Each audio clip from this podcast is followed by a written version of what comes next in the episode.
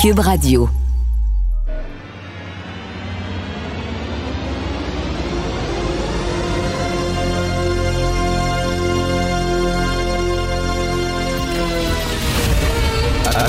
Attention, cette émission est laissée à la discrétion de l'auditeur. Les propos et les opinions peuvent choquer. Peuvent choquer. Oreilles sensibles s'abstenir. Richard Martineau. Martino. Un animateur pas comme les autres. Richard Martineau. Cube Radio.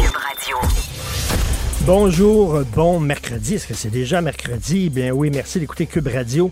Alors, il y a Mélanie qui euh, nous a écrit. Mélanie, c'est une auditrice fidèle de l'émission, dit-elle. Je la, je la salue, je la remercie. Euh, elle, elle a été victime de violences conjugales. Son ex qui le battait, qui l'abattait sauvagement, a été incarcéré, est incarcéré depuis janvier 2014. Il va sortir en décembre 2023. Il aura purgé l'intégralité de sa peine de 10 ans. Il n'a pas été éligible à sa libération d'office lorsqu'il était rendu aux deux tiers de sa peine. Donc, c'est vraiment euh, un, batteur de femmes dangereux. Et elle, elle dit comment ça se fait qu'au fédéral aussi, il n'y a pas un programme de bracelets. Vous savez, les fameux bracelets anti-rapprochement. Euh, ça a été instauré au Québec, heureusement. Euh, François Legault, Geneviève Guil- Guilbeault ont fait un premier pas avec un projet de bracelet, mais c'est uni- uniquement mis en place au provincial, c'est-à-dire aux gens qui ont des peines de deux ans moins un jour, qui sont dans des prisons provinciales. Eux autres, lorsqu'ils doivent sortir, lorsqu'ils sortent, ils doivent euh, avoir un bracelet anti-rapprochement justement pour s'assurer qu'ils ne s'approchent pas de leur ex-conjointe. Mais elle dit ce programme-là n'existe pas au fédéral. Les gens, les batteurs de femmes, euh, les gars euh, qui ont eu des peines de plus de deux ans ne sont pas dans des prisons provinciales, sont envoyés dans des pénitenciers fédéraux. Et elle dit au fédéral, il n'y a pas euh, de programme comme au provincial. C'est vraiment très bon. Moi, j'ai pas lu ça nulle part, j'ai pas entendu ça nulle part. Merci beaucoup, Mélanie. Et c'est vrai que Justin Trudeau, qui se targue d'être un grand défenseur des femmes, un grand ami des femmes, un grand ami des autochtones, Justin Trudeau, etc. euh, Qu'est-ce qu'il fait exactement euh, pour euh, pour ces, ces femmes-là qui craignent justement que leur ancien mari débarque chez elles et les batte ou les tue? Malheureusement, c'est arrivé. Euh, Est-ce que je sais pas si vous avez vu, euh, vous rappelez-vous il y a quelques mois Black Lives Matter, parce que Black Lives Matter, ce n'est pas seulement qu'un mouvement comme ça, euh, citoyen, populaire, ou des gens qui sortent dans la rue pour dire aux policiers de cesser de, harceler, de battre les citoyens noirs. C'est aussi une fondation. Il y a une fondation, Black Lives Matter, qui est enregistrée, dûment enregistrée, et qui reçoit beaucoup, beaucoup de dons. On parle de millions de dollars, on parle de dizaines de millions de dollars, et même, je pourrais dire, de centaines de millions de dollars. euh, qui euh, sont euh, reçus par cet organisme-là. Il y a quelques mois, rappelez-vous de ça, il y a une directrice de Black Lives Matter, une des tops qui était là, qui, qui disait en fait, qui a pris l'argent, qui a pris l'argent de ce, de, une partie de l'argent de cet organisme-là pour s'acheter une super belle maison. Elle s'est acheté une très, très grosse maison. Elle, elle est noire dans un quartier huppé, euh, presque exclusivement habité par des Blancs, ce qui est assez rigolo quand même. Elle a voulu avoir la paix, elle est allée dans ce quartier-là, elle s'est acheté une belle maison, et bon, ça a fait un scandale en disant à piger dans le, dans, dans le pot. À piger dans le pot pour mettre ça dans ses poches.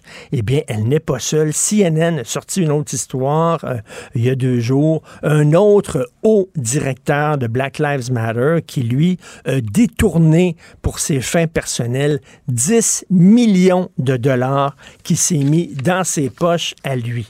Euh, c'est- bien beau, la cause et tout ça, mais des fraudeurs, il y en a. faut faire attention. Là. Il y en a, faut pas être naïf. Euh, rappelez-vous, au lendemain de, du tremblement de terre en Haïti, euh, il y avait un organisme qui demandait de l'argent pour construire des maisons là-bas. Euh, car sur la main, il y a beaucoup de gens, beaucoup de Québécois qui sont très généreux, qui ont envoyé de l'argent. Et le gars, au lieu de mettre ça là, dans un compte en fidéi commis, là, finalement, parce que c'était pas son argent à lui, hein, c'est l'argent qui allait à la fondation, il avait mis ça dans son compte de banque personnelle. Euh, c'était sorti dans les journaux. Et euh, à un moment donné, les gens disaient, coudon, es-tu en train de t'enrichir, toi, sur le dos d'une cause? Il y a beaucoup de problèmes dans certaines réserves autochtones. Vous le savez, il y a beaucoup de problèmes au Québec. Il y a certains conseils de bande, pas tous, mais il y en a. Il y a eu plein de reportages là-dessus, qui reçoivent l'argent du fédéral, qui devrait aller pour régler des problèmes de toxicomanie, de maltraitance d'enfants, de violence conjugale. Et bien, il y a des chefs de banque qui mènent la grosse vie. La grosse vie en roulant sur de l'argent qui devrait aller à la population. faut faire attention à ces affaires-là. C'est comme, c'est comme la cause. Vous avez certainement entendu parler de ça, l'aide Marouf. L'aide Marouf, c'est un sacré scandale au Canada anglais. On n'en parle pas beaucoup. L'aide Marouf était, euh, était euh, un militant antiraciste. Ok, Ce gars-là, euh, il y avait un organisme qui s'appelait le Community Media Advocacy Center. Alors lui, il donnait des ateliers d'éducation anti-racisme à des entreprises de radiodiffusion.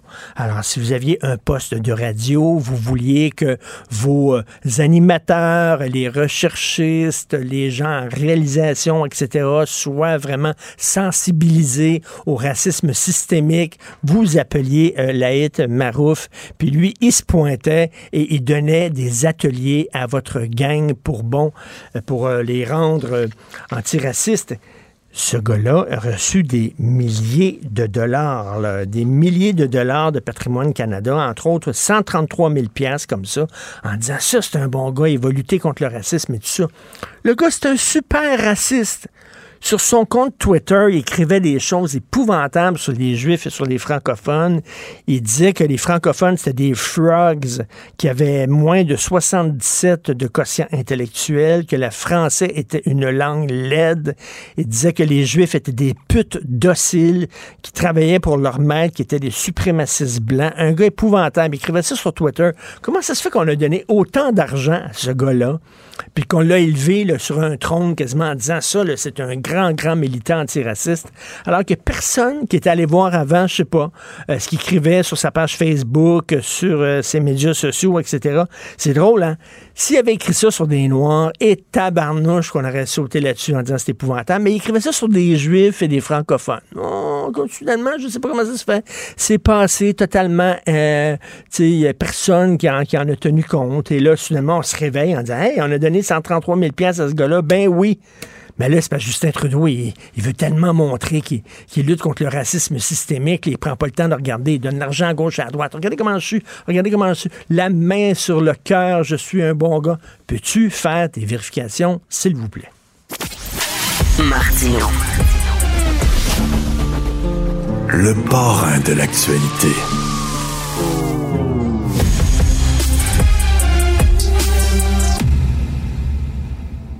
Cette affaire qui est complètement tirée d'un film d'espionnage. Pourquoi? C'est vraiment intéressant? On peut pas dire l'inverse. Donc, la drogue, c'est donc. Un journaliste d'enquête, pas comme les autres. Félix Séguin. Alors, Félix, parle-moi donc du mafieux Del Balso.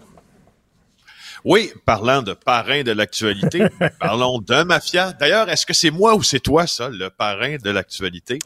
J'ai aucune idée parce que je pense que c'est. Je, pense que non, c'est une auto-promo pour l'émission. Donc, ça devrait être moi le parrain. Mais toi, t'es Tom. OK, c'est toi le parrain. Toi, t'es Tom Hagen. T'es mon okay, ça, va aller. OK, ça va aller. Sais-tu quoi?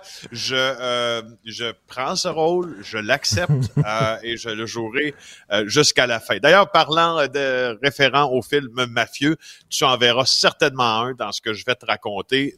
Pour moi, c'est déjà, on dirait, une scène qui, dans ma tête, pourrait être jouée au cinéma. Francesco Del Balso, qui est un des, des, des mafieux là, les plus connus du Québec, arrêté dans l'opération Colisée en 2006, soldat de la famille Risuto, euh, un mafieux de la vieille école, qui fait beaucoup dans le prêt usuraire, qui fait énormément dans l'extorsion, ben, imagine quoi? Il a été arrêté hier par la police de Laval pour avoir tenté d'extorquer des religieuses dans un couvent. Aïe, aïe, aïe, aïe. Oui. Aïe, aïe, aïe, aïe. Alors, Del Balso. Voilà ce qui s'est Moi, passé. je croyais, je croyais que, pour la communauté italienne, j'ai peut-être regardé trop de films de mafia, mais tu sais que, que l'Église, que le catholicisme, c'était important, c'était sacré comme la famille, ça. Bon, bon, ça fait partie du déboulonnage, Ben justement, oui. du fameux grand mythe que euh, les, euh, les euh, mafieux sont, des, sont, sont en plus d'être euh, d'être ben, en plus d'être baptisés, hein, avec une image pas baptisée, en fait, intronisée dans les rangs mafieux, en versant le sang de son doigt sur une image sainte, sont très pieux. Alors, la vérité, peut-être qu'elle se situe ailleurs parce que Del Balso, au cours des dernières années, a vécu un divorce et euh, son ex-femme a décidé d'aller au couvent, aux bonnes œuvres, hein, hein, aux bonnes œuvres chrétiennes, aller déposer euh, des, des vieux vêtements, donc ou des vêtements qui étaient bons pour un second usage. Et dans ces vêtements, se serait trouvé pour des centaines de milliers de dollars de bijoux extrêmement précieux. Alors, les semaines passent, Del Balso apprend que ces vêtements euh, et les bijoux qu'il contenait sont rendus chez les bonnes sœurs. Et là, il se pointe au couvent Sainte-Augustine dans le quartier Chomédé à Laval. Il dit, je veux voir le prêtre. Et là, il dit au prêtre, il dit, écoute, ça va me prendre mes bijoux. Le prêtre dit, quoi tu parles? Alors, imagine la scène. Je continue, Richard. Imagine cette scène-là. Le prêtre dit, mais de, quoi, de quoi s'agit-il? Et euh, donc, Del Balso, bon, présumément, lui explique de quoi il s'agit. Le prêtre dit, les vêtements, on n'a plus ça. Les bonnes sœurs disent, les vêtements, on n'a plus ça. On les a donnés. On est, une- on- on est une œuvre caritative, etc. Alors là, euh, selon les prétentions de la police, le Del Balso, 52 ans en question, aurait dit au prêtre, ben écoute, ça va être 5 000 jusqu'à temps que j'atteigne la valeur des bijoux. C'est des centaines de milliers de dollars que ça valait selon lui. Écoute, le prêtre, il, il se revire d'abord, il appelle la police en disant, écoute, je sais pas ce qui se passe, moi, il y a un gars qui me demande 5 000 ici par semaine, c'est de l'extorsion. Et effectivement, Del Balso est rencontré, et hier encore, tard hier soir, il est encore rencontré par les enquêteurs pour s'être livré à une présumée tentative d'extorsion sur ce prêtre Lavallois pour récupérer euh, C'est sa valeur en bijoux. C'est jamais vu ça. J'ai jamais Et, et- et- vu et on ça. dit que ce sont, on dit que ce sont des hommes d'honneur en plus, là, absolument faux. Un autre cliché déboulonné. Euh, écoute, il, ça- il en faut des quêtes pour ramasser 100 000 pièces là. Ben oui, c'est ça. Puis euh, donc oui, le, le, tu sais, le mythe des hommes d'honneur, moi, ça fait longtemps que dans ma tête, il est déboulonné. Euh, ça reste des gens qui ont choisi de vivre du crime, puis tu peux difficilement sortir le crime euh, de plusieurs d'entre eux. Et quand tu parles de crime, ben, tu parles de quoi? Tu parles de mensonge, tu parles d'extorsion, oui. tu parles de meurtre, tu parles de violence, tu parles de drogue, tu parles de tout, tu parles de- de- d'une vie finalement que tu choisis de vivre en marge euh, de, de nos systèmes de valeurs que nous avons tous. Alors, euh, Del Balso, tu sais, pour en, pour en finir avec son affaire, on ne sait pas s'il va être accusé aujourd'hui, fort probablement, nous dit-on. Mais écoute, c'est un gars qui fait dans l'extorsion là depuis Ben, des écoute. années. Notre bureau d'enquête, un bon matin, avait dévoilé qu'il qu'il avait tenté, pendant qu'il était en liberté conditionnelle, de charger le fameux pizzo euh, d'un restaurant de pizz- pizz- pizzeria napolitaine qui venait d'ouvrir à Québec, qui a dû fermer Ah oui? d'ailleurs. Oui. Il fallait Et, que tu euh, payes, sinon quoi? Sinon, mais il y avait soudainement un incendie comme ça dans ton restaurant, c'est ça? Genre, genre de truc. Tu te rappelles aussi, euh, je crois qu'il faisait, euh, qu'il avait fait cela pour le compte d'entreprise BT Céramique pendant les fameux scandales des 3C, la collusion, construction, corruption qui ont mené à la commission Charbonneau. On avait entendu un extrait de Del Balso menacer un entrepreneur de Québec, je sais pas si tu t'en rappelles, qui voulait Oui. venir faire des travaux de céramique à Ben Montréal. Oui. Qui- Bon, Del Balso lui avait dit, écoute, euh, on aimerait ça, tu viendras pas faire des travaux euh, ici. euh. Alors, il lui avait dit ça. Et euh, tu vois, il est là-dedans. Il est là-dedans, Francesco Del Balso. Puis là, quand tu lui poses des questions, est-ce que c'est vrai que tu as fait ça? Il dit, oh non, il n'a pas fait ça. Oui, qu'on n'a pas, je sais pas. Alors, tu sais, euh, donc ça, c'est Francesco Del Balso. Euh, Del Balso qui, au cours des dernières semaines, semble-t-il, aurait menacé aussi ou tenté d'extorquer, selon de bonnes sources policières, plusieurs polices, euh, plusieurs restaurants euh, de l'île Jésus à Laval, qui Et- est son terrain terrain de jeu présentement, en plus d'avoir menacé des journalistes, bien sûr. Écoute, ma mémoire me fait peut-être défaut, mais je pense que le gars de Québec qui voulait poser des tuiles à Montréal, il avait pas reçu d'ailleurs des comme des cartes de souhait là, de, de funéraires Oui. là, en disant on va aller à ton enterrement ou quelque chose comme ça. Là. Il avait reçu Oui, ça. oui. Bref, Del Basso, le gars, il est prêt même à extorquer euh, l'Église catholique. Ça montre On aimerait ça, tu viendras pas. On aimerait ça, on aimerait ça, tu viendras pas Merci Félix, on se reparle. Martineau, il n'y a pas le temps pour la controverse. Il a jamais coulé l'eau sous les ponts. C'est lui qui la verse. Vous écoutez Martineau. Cube, Cube Radio. Cube Radio. Cube Radio. En direct à LCN. Richard Martineau à Cube Radio. Salut Richard. Salut Jean-François. Il y a des positions d'Éric Duhem qu'on connaissait. euh, c'est assez convenu. On s'attend de le voir là. Ce qu'il a fait hier, on s'y attendait peut-être un peu moins pour courtiser l'électorat anglophone. Euh, il est allé dire carrément qu'il abolirait la loi 96. Ben, tout à fait. Écoute, on connaît cette fameuse phrase de l'Évangile selon Éric. Laissez venir à moi les antivax, les pro-pétrole, les complotistes. Là, il a ajouté et les anglophones. D'après moi, il était à la cafétéria de l'Assemblée nationale. Il était assis à côté de Dominique Andelade, puis il a vu que Dominique Andelade, dans son assiette, avait plein d'anglais. Il dit, hey, moi, j'en veux de ça, comme ça, là. J'en veux dans mon parti. Alors, il est allé les courtiser, puis il a dit, moi, si j'étais premier ministre, j'abolirais l'horrible loi 96. D'ailleurs, au cours d'un point de presse qui était bilingue, hein, euh, on se, on- je rappelle pour nos auditeurs que le Québec n'est pas une province bilingue. Il y en a seulement une au Canada, c'est le Nouveau-Brunswick. Alors, il a fait un point de presse bilingue où il a dit j'abolirais la loi 96 parce que lui, c'est un grand défenseur des libertés, tu le sais. Et Bon, euh, Richard, Richard. les droits et libertés des anglophones au, au Québec, Je sais, à chaque fois, à chaque fois que tu tu t'aventures sur ce Ah, terrain-là, Richard, tu deviens émotif. ça vient me chercher, tu comprends-tu alors? Hier, Ben j'étais oui. dans un très beau restaurant. C'était mon anniversaire de mariage, 19 ans de mariage. Alors, Oui, j'étais dans un très beau restaurant. Bravo à Merci. Sophie. Mais oui, de m'endurer pendant tout ce temps-là. Alors, on va dans un beau restaurant. Le, le- le- le serveur parlait pas français et moi, moi, au lieu de dire oui puis de parler en anglais avec lui comme tous les Québécois font, ben non. Ouais. Euh, J'ai dit comment ça vous parlez pas anglais, vous parlez pas français? Richard, il faut que j'apprenne, il faut pas que je fasse ça, vraiment. Alors là, il est allé les courtiser, puis il a dit, mais sauf que, peu de temps après, il a dit, moi, l'in- l'indépendance, je suis pour. Pas tout de suite, pas tout de suite, mais éventuellement. Donc, je sais pas si ça va refroidir un peu les anglophones, mais Ouais. Dominique Anglade va se retrouver, là. Elle, c'est les allophones et les anglophones, le fond de son parti. S'il quitte son parti pour Éric Duhem, écoute, ça peut euh, être euh, extrêmement catastrophique pour le Parti libéral. Bref, il est allé courtiser. Euh, Là, c'est qui va courtiser après, on le sait pas, mais vraiment, il passe la gratte, Éric Duhem. Mais stratégiquement, c'était peut-être une bonne idée, effectivement, d'essayer de séduire Ben ce- oui, cet électorat. en termes de stratégie euh, politique. Euh, euh, Richard, tu es de Montréal, je suis de Québec. On peut parler en toute euh, justice de ce sujet-là. Tu reviens un peu sur ce que François Legault a dit il y a quelques jours. Là. Les Montréalais viendront pas dire aux gens de Québec quoi faire avec le troisième lien. Ben exactement. Ça regarde les gens de Québec, puis c'est tout. À Montréal, fermez votre gueule, c'est pas de vos affaires. Là, on ne parle pas d'une salle de spectacle. Effectivement, on a construit ici une belle salle de spectacle, par exemple, pour l'orchestre symphonique et tout ça. Et là, il y a des gens de Québec. Là, comment ça se fait qu'à Montréal, ils dépensent de l'argent? Là, bon. Là, on parle du plus gros tunnel au monde, au monde, au monde, au monde, au monde.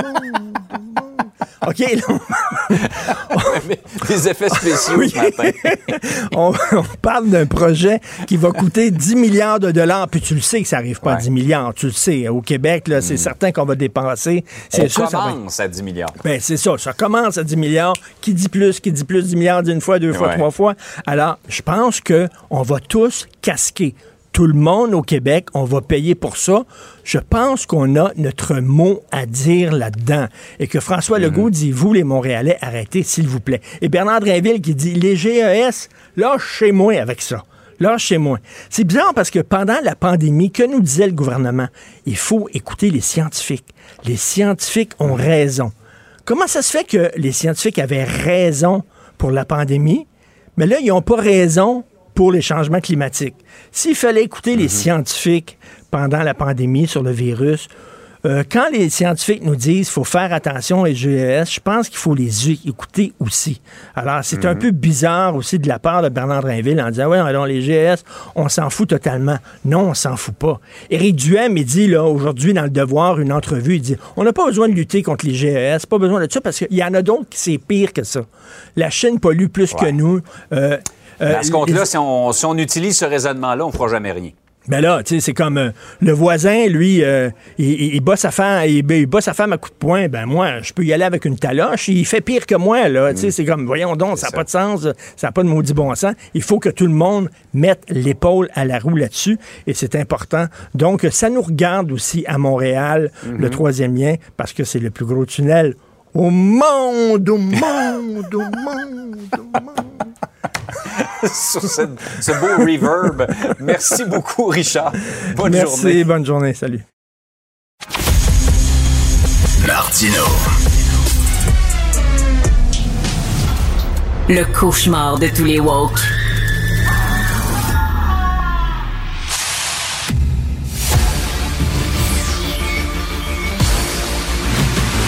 Jean-François Lisée. On va juste dire qu'on est d'accord. Thomas Mulcair. Je te donne 100% raison. La rencontre. C'est vraiment une gaffe majeure. Tu viens de changer de position. Ce qui est bon pour Pitou est bon pour Minou. La rencontre. Lisée. Mulcair. Alors, Tom, aux États-Unis, on sait que la, la réponse à la crise, la solution à la crise énergétique, c'était drill, baby, drill. Pompe, mon Mm-hmm. ami, pompe, il faut pomper du pétrole. Alors là, ça a l'air qu'au Québec, c'est construire des barrages, bébé, construire des, des barrages. On écoute euh, François Legault tout de suite. Je vais demander à Hydro-Québec de regarder la possibilité de construire des nouveaux barrages. Ça sera à Hydro-Québec d'évaluer les meilleurs endroits. Je sais qu'ils ont quelques alternatives, là, qui ont déjà regardé. Honnêtement, là, c'est le projet qui m'excite euh, le plus. Est-ce que ça t'excite, Tom? ben, ce qui m'excite, puis on a tendance à, à, se blâmer pour tous les maux euh, du monde, mais je veux dire une chose.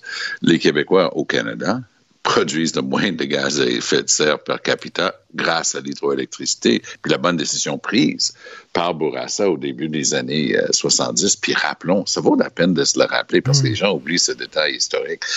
Mais le Parti québécois, à l'époque, avait une proposition ferme parce qu'il travaillait beaucoup avec la France et la France, c'était l'énergie nucléaire. Alors, si ça avait été eux autres, ça aurait été des centrales nucléaires, tout up and down, tout le long du Saint-Laurent. C'était ça leur proposition. Bourassa n'a pas fait que des choses bien. Un des gros problèmes qu'il a eu, justement, c'était de ne pas avoir tenu compte des cris de la baie James comme si c'était terra nullius. Hein? Il n'y avait personne là, il n'y avait rien à voir, on, on, arrive. Donc, il a fallu régler ça. John Chiacha a fait un extraordinaire travail. Ça, ça s'est échelonné jusqu'à Bernard Landry, Paix des Braves. Oui. Le Québec est un modèle. OK? On a le droit de le dire. L'entente de la baie James et du Nord québécois, c'est un modèle. Et donc, il va falloir, si le GO a des velléités dans ce sens-là, un, qui regarde les aspects écologiques, parce que la dernière fois qu'ils ont joué avec une rivière, c'était la Romaine, et c'était pas de toute beauté ce qu'ils ont fait. Ils ont scrappé une des plus belles rivières, assez dans le sud du Québec. Pour mon argent, ils se dirigent direct vers Grande Baleine, qui a été mis au rencard il y a Il y a près de 30 ans par euh, Jacques Parizeau. Pourquoi Grande Baleine? Parce que, un, ça va exiger qu'on apprenne de ce qu'on a déjà sur la table, mais qu'on travaille avec les cris et les Inuits. Puis il mentionne Inuit dans ce qui sort. Puis deux, presque tout le travail a déjà été fait. C'est-à-dire que tous les relevés, tout le travail technique, à l'époque, ça avait coûté, dans, dans les dollars d'il y a 30 ans, des centaines de millions de dollars pour faire tout ce travail-là. Tout le travail préalable est fait. Donc, moi, j'ai l'impression que c'est vers ça que se dirige Legault. Évidemment, GND, euh, Gabriel Nadeau-Dubois, c'est hier, lui tirer les verres du nez. Ah ouais, tu vas arnacher quelle rivière? Évidemment, Legault est juste trop brillant pour donner cette bataille en plein milieu d'une campagne électorale. Il veut juste qu'on reste avec la bonne nouvelle. Ben, que, que l'hydro euh, a besoin d'autres source d'énergie propre parce qu'on veut faire de l'hydrogène. Oui, quand on peut, on veut en exporter aussi parce que c'est une source de revenus stable. Puis pour clore sur la question des Premières Nations, parce que c'est ça qui est demandé au terme de la Déclaration des Nations Unies sur le respect des droits des peuples autochtones, la première chose que Bill de Blasio, qui était le maire sortant de New York, a fait quand il voulait signer avec le Québec, il a dépêché ses équipes pour venir voir le côté social, environnemental et, et, économique d'Hydro-Québec. Et qu'est-ce qu'il a fait? Il a regardé les relations avec les Premières Nations. Donc, Legault a euh, quelques coches mal taillées dans cette relation-là. Il n'a jamais réalisé l'importance. Bernard Landry avait réalisé l'importance, mais Legault, non. Donc, il va falloir qu'il se rattrape, mais je pense qu'on se dirige vers ça. Euh, Jean-François, il me semble que les Américains n'ont pas besoin de notre hydroélectricité. On voit au Massachusetts, là, il y a eu un sondage, puis euh, les gens disaient on n'en veut pas de vos lignes de haute tension? Non, c'est pas qu'ils n'ont pas besoin de l'hydroélectricité, c'est qu'ils veulent pas que les lignes passent. Ils, voudraient, ils voudraient que ça passe euh, par Internet. Si on pouvait le renvoyer par, Internet, ils l'achèteraient. Hein? Alors, euh, non, il n'y a aucun doute que euh, l'augmentation de l'utilisation des véhicules électriques va faire en sorte qu'aux États-Unis, comme ailleurs, la, demande en électricité va augmenter de façon très importante. Et dans la mesure où on réussit à passer nos lignes, euh, on a des clients aux États-Unis, c'est certain. Et peut-être qu'un jour, l'Ontario va réaliser que euh, c'est mieux de prendre notre électricité que d'essayer euh, de rapistoler leur centrale nucléaire. Euh, quoi qu'il en soit, c'est tout à fait vrai. Donc, euh, il va falloir augmenter notre puissance électrique au cours des prochaines années, ne serait-ce que pour notre propre utilisation euh, d'électricité. Et la question, c'est est-ce qu'on a vraiment besoin de barrages pour faire ça? Lorsque la question a été posée à Sophie Brochu il y a quelques mmh. mois, lorsqu'elle est venue à l'Assemblée nationale, elle a dit non. Elle a dit non. Euh, on, sait qu'il faut augmenter notre capacité de production d'électricité. On peut faire beaucoup plus de d'économie d'énergie. On peut faire de l'éolien. On peut faire du solaire. On ne voit pas pourquoi en ce moment on ferait des barrages. Maintenant, ce qui est intéressant, c'est que la formulation utilisée par M. Legault, moi je suis sûr que François Legault, lui, dans, dans ses rêves, ce qui l'excite, c'est qu'un jour, il y a un barrage à son nom. Il veut, Vanik 5, c'est le barrage Daniel Johnson. Euh, à, LG2, c'est le complexe Robert Bourassa. Lui, il veut qu'il n'y ait pas juste un tunnel entre Lévis et Québec qui porte son nom, hein, le tunnel François Legault. Moi, il faut que ça soit son nom, mais il veut un jour un barrage. Mais euh, effectivement, peut-être que euh, tout ce qu'il a dit, c'est je vais demander à Hydro-Québec d'évaluer la possibilité de faire de nouveaux barrages. Fait que, disons que Mme Brochu revient deux mois après l'élection, puis dit, ben, on a évalué la possibilité, puis c'est pas nécessaire. Fait que M. Legault va dire, ben, ma promesse est tenue. Ils ont, évolué, ils ont évalué la possibilité. Alors, je suis pas certain du tout que ça va arriver parce que en ce moment, construire un barrage, c'est la chose de loin la plus chère. Et il est possible de générer beaucoup d'électricité en ayant, par exemple, des parcs d'éoliennes à côté de barrages existants. Alors, mais c'est sûr que pour M. Legault, euh, l'idée chez les constructeurs, à la, à la FTQ Construction, dans le patronat, chez les ingénieurs, etc., tout le monde salive à construire un nouveau barrage. Et même, ce que dit Thomas est important sur les, les communautés autochtones, mais lorsqu'elles sont impliquées, elles sont pour parce mmh, que mmh, les mmh. de Grande Baleine, en fait, ce qui a été réalisé à la place de Grande Baleine, c'est euh, un aménagement de LG2 puis une, centrale au fil de l'eau avec l'accord des cris puis avec des chèques importants pour les cris. Alors, il n'est pas dit que si le chèque est, suffisamment important et les conditions, les, euh, les nations ne sont pas favorables. Euh, Tom, je veux parler d'Éric Duhem ben qui a dit s'il était premier ministre, il abrogerait la terrible loi 96. Non, non, non, non je m'excuse. Non, non. Le bill, le bill 96. Le bill 96. C'était écrit bill, bill 96. oui, c'est ça? Donc, ça, c'est son opération séduction euh, avec la communauté anglophone qui maintient depuis quelques mois maintenant. C'est courageux parce que, tu sais, quand, quand on fait dans le, le non-politically correct, ben, on dit des choses comme ça. Donc, cet aspect-là est intrigant. Mais en même temps, puis là, honnêtement, là, c'est la bonne expression, les deux bras me sont tombés. J'ai regardé ça hier. Tout d'un coup, le même gars qui, le matin, était en opération charme avec la communauté anglophone, euh, No to Bill 96. Là, en après-midi, il dit Ouais, je garde la porte ouverte pour la souveraineté, pas tout de suite. Là, je ferme la porte, mais je barre. Je jette pas la clé. Euh, ça se pourrait que ça soit. Alors, est-ce que je peux juste te dire que c'est une légère contradiction qui a été relevée dans la même communauté anglophone? Alors, les gens disaient Attends, là, est-ce qu'on a un autre Rodrigue Biron? Parce que pour les gens qui aiment l'histoire politique québécoise, la dernière fois que les anglophones étaient fâchés, fâchés, fâchés, euh, c'était la première fois, en fait, la plus importante, c'était avec la loi 22. Et la loi 22, elle a trouvé euh, quelqu'un pour épouser la cause des anglophones. Il s'appelait Rodrigue Biron, le chef de l'Union nationale. Votez pas pour les libéraux, ils vous ont laissé tomber. Votez pour moi. Et il y a un sacré gang d'anglophones qui, en 76, ont voté pour Rodrigue Biron. Tellement, je pense que de mémoire, Biron a eu 17-18% du vote, quelque chose dans ces ordres-là. Ça a aidé un certain René Lévesque à former son gouvernement. Et le même Rodrigue Biron est devenu membre du Conseil des ministres du Parti québécois plus tard. Alors, les gens l'ont pas oublié, puis l'affaire de, de, Duhem hier après-midi, je sais pas qu'est-ce qu'il a fumé euh, entre le matin puis l'après-midi, mais c'était une légère contradiction. Et, Jean-François euh, Duhem qui aime ça prendre sa douche avec ses parents, on appelle ça une, on, appelle ça une douche écossaise, c'est-à-dire un peu de froid, un peu de chaud. Qu'est-ce que tu en penses?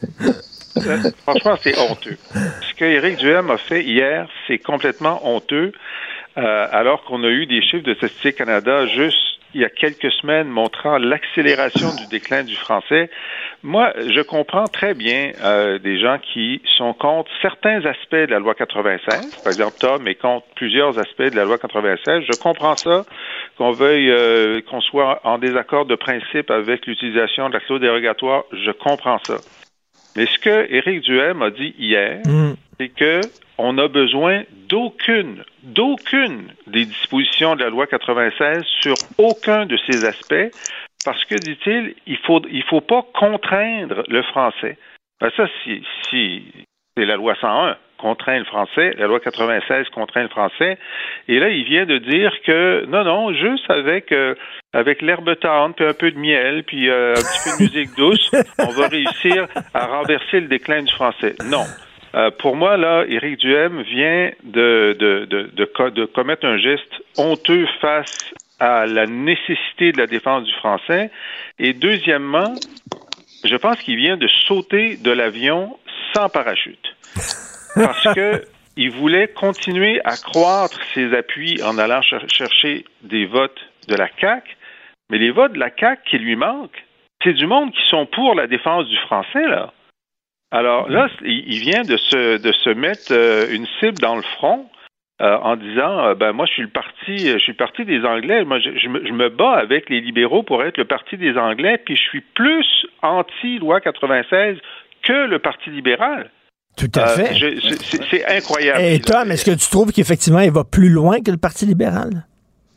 Ben, euh, jeter toute la loi 96 à la poubelle, oui, il va plus loin, parce que c'est assez nuancé, parce que Dominique Anglade, quand elle en parle, elle en veut surtout à la clause non obstant, hmm. puis elle, elle, cible certains aspects, par exemple le droit de, de, de saisir euh, les, les, ordinateurs et tout ça, qui, qui est assez absurde, ce qui est écrit dans la loi. Donc oui, puis je vais donner un exemple juste pour que tu comprennes pourquoi la communauté anglophone peut dire Hey, pouce mes pouces égales.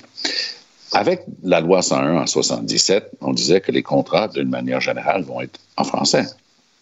Mais ça se pouvait que si moi je veux signer avec mon voisin Bob, ben on signe en bas une petite clause qui dit le présent contrat a été rédigé en anglais à la demande des parties.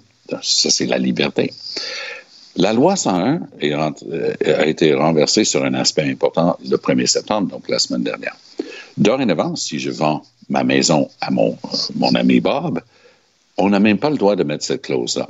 Donc, on va être obligé de payer un traducteur certifié, faire valider, réviser cette traduction par un notaire. Ça risque d'ajouter des milliers de dollars au coût de la maison, mais qu'est-ce que ça change pour qui que ce soit? Parce que les deux langues sont permissibles devant les tribunaux et dans les actes officiels. Pourquoi Bob et moi, on sera obligé de faire tout ça, alors que Bob et moi, on s'entend qu'on va le faire en anglais?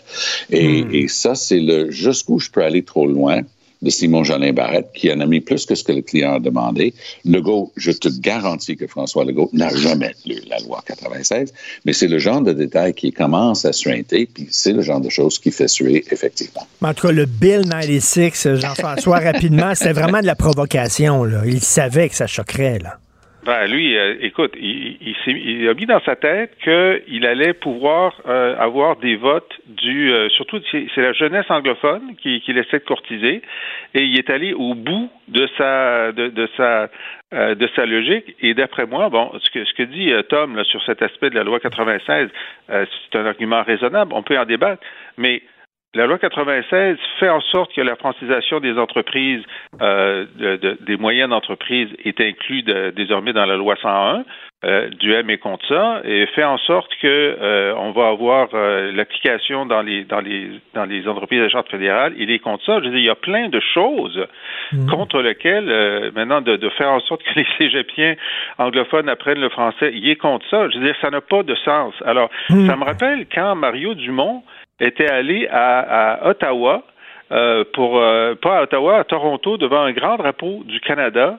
Il avait déclaré que euh, les, questions linguistiques, nationalistes, etc., n'étaient pas sur son écran radar. Ça avait beaucoup refroidi son électorat mhm. francophone. C'est ce que M. Duhem vient de faire avec son électorat francophone. Tout à fait. Merci beaucoup à vous deux. on se reparle demain. On se laisse sur une toune de Raymond Lévesque, le barrage. Merci beaucoup à vous deux. Salut.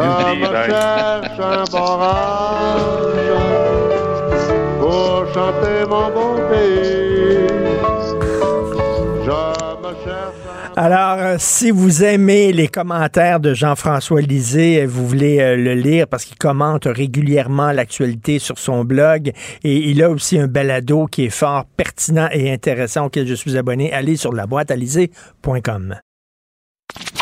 Martino. L'opinion populaire. L'opinion populaire. Alors, euh, aujourd'hui, euh, Jean-Louis Fortin, directeur du bureau d'enquête de Québécois, nous sort un joli scoop concernant le Publisac. On va lui en parler. Bonjour, Jean-Louis Fortin. Salut, Richard. Alors, on sait que la mairesse euh, Plante, Valérie Plante, ne veut pas de Publisac sur le territoire de Montréal.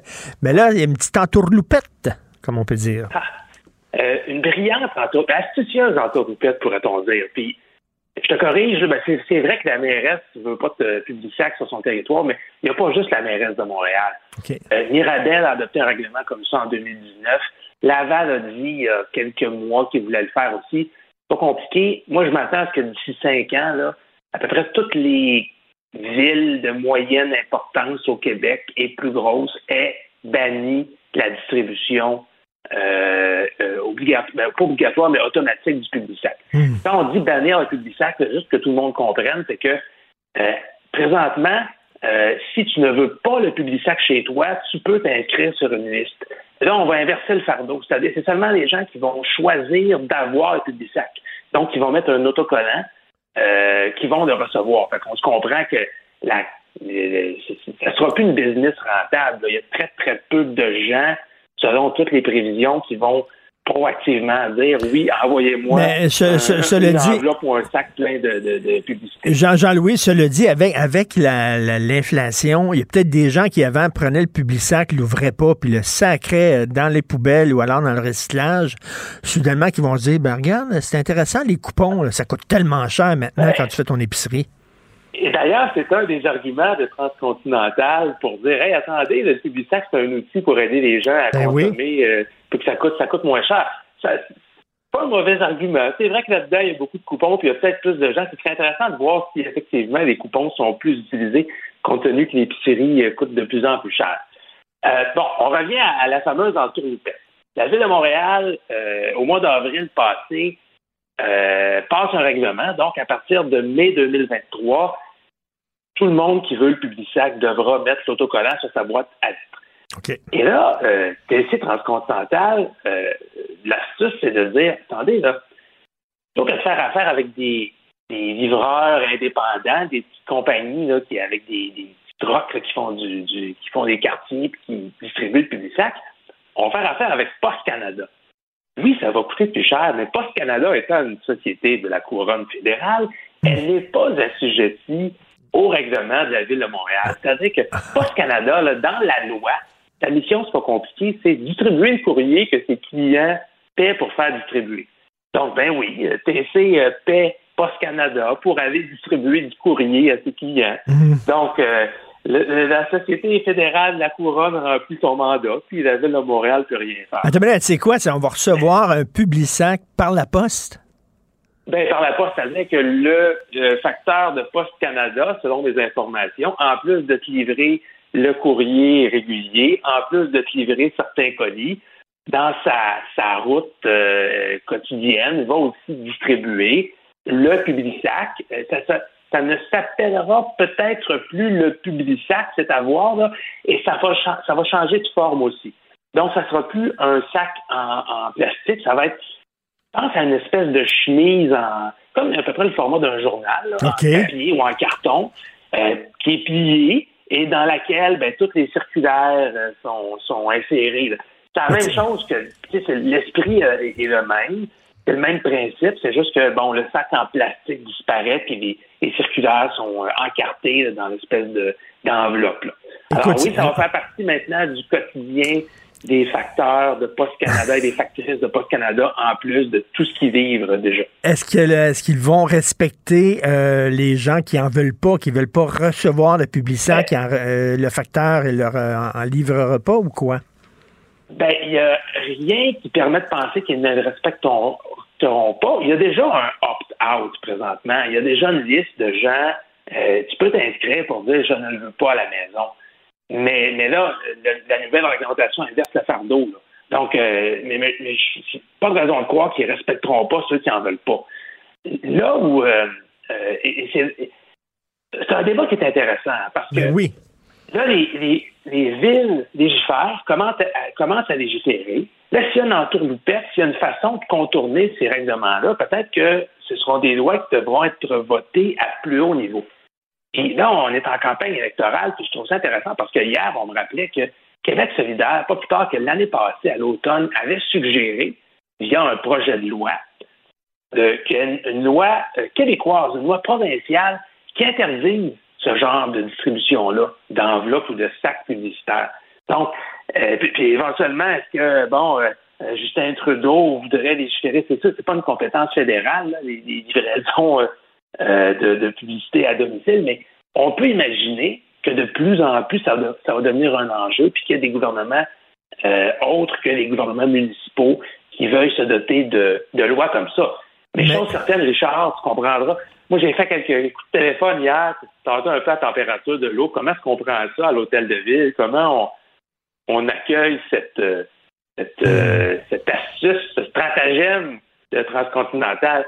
Je peux te dire qu'il y a des gens qui sont pas contents. là. C'est comme un pied de nez dans le fond à la mairesse. Là. Ben, en même temps, en même temps, un fou d'une poche, si le trou est là, puis c'est légal, je veux dire, pourquoi il le ferait pas? Et moi, je me demande, est-ce que c'est une bonne décision d'affaires, Jean-Louis? Parce que tu disais avant, euh, euh, il y avait les livreurs euh, euh, avec leurs propres camions, puis tout ça, il fallait qu'ils payent ces gens-là. Est-ce que c'était plus cher que de payer, parce qu'ils vont devoir payer pour le transport, Ben oui. des thèmes là-dessus, puis tout ça, est-ce qu'ils vont perdre de l'argent ou ils vont faire des économies dans leurs euh, frais de livraison? c'est assurément plus cher de passer par Poste Canada pour livrer tes publicités que de payer un livreur avec euh, son vieux Ford Econoline 1992 qui, qui circule encore à peine. C'est sûr que c'est plus cher. Mais c'est quand même une grande partie du modèle d'affaires de TC Transcontinental, l'impression, la distribution de, de publicité. Ils ont beaucoup de clients, là. Puis il faut pas oublier, ça a l'air un peu. Ils ont, ils ont quand même des arguments euh, qui se défendent. Tu sais, les, les, les- les bonnes vieilles circulaires de coupons, ça reste pour le commerce local quelque chose d'important. Pas pour rien qu'il y a des gens qui payent euh, Transcontinental pour imprimer leur circulaire puis les distribuer. là. C'est parce que pour le commerce local, euh, TC dit même que ça permet d'encourager les commerçants du quartier euh, et de, de- de les aider à faire face aux géants du commerce en ligne. C'est pas bête comme réflexion de Puis, dire euh, oui. locale. Et, tu sais, il faut pas lever le nez sur les gens qui utilisent des coupons. Écoute, il y a quelques années de ça, j'avais un chalet à la campagne et j'allais euh, à l'épicerie euh, du coin, une grosse épicerie, c'était GA ou mi- au métro, là, euh, faire mes emplettes pour mon chalet et c'était fréquenté par un gars qui était très, très, très, très riche, ok, qui, est, qui est très connu, qui avait beaucoup, beaucoup d'argent et il arrivait avec ses coupons. Lui, quand il achetait ses, ses- ses affaires, il arrivait à la caisse avec ses coupons, puis le gars, il était multimillionnaire, là. Euh, lui, il décidait, ben regarde, si je peux sauver euh, 5 piastres, 10 piastres mon épicerie, pourquoi pas? Ben, euh, pourquoi Hein? pas, en effet. Puis tu sais que tu encourages l'épicier local euh, plutôt que de faire, de faire livrer, livrer ton épicerie en ligne avec Amazon Prime, c'est ce que beaucoup de gens font. Donc, c'est des arguments qui me défendent. Euh, puis, il y a un autre argument aussi en faveur de Transcontinental, c'est que le Publisac servait aussi pour la distribution de beaucoup d'hebdos, de, journaux locaux. On, on l'a souvent dit, mais la presse locale, c'est important. Le jour où tous ces hebdos-là, qui pourront pas être livrés via le Publisac, vont disparaître, il y a bien des gens qui vont trouver ça plate de plus être informés de ce qui se passe dans leur quartier, Tout à dans fait. leur ville.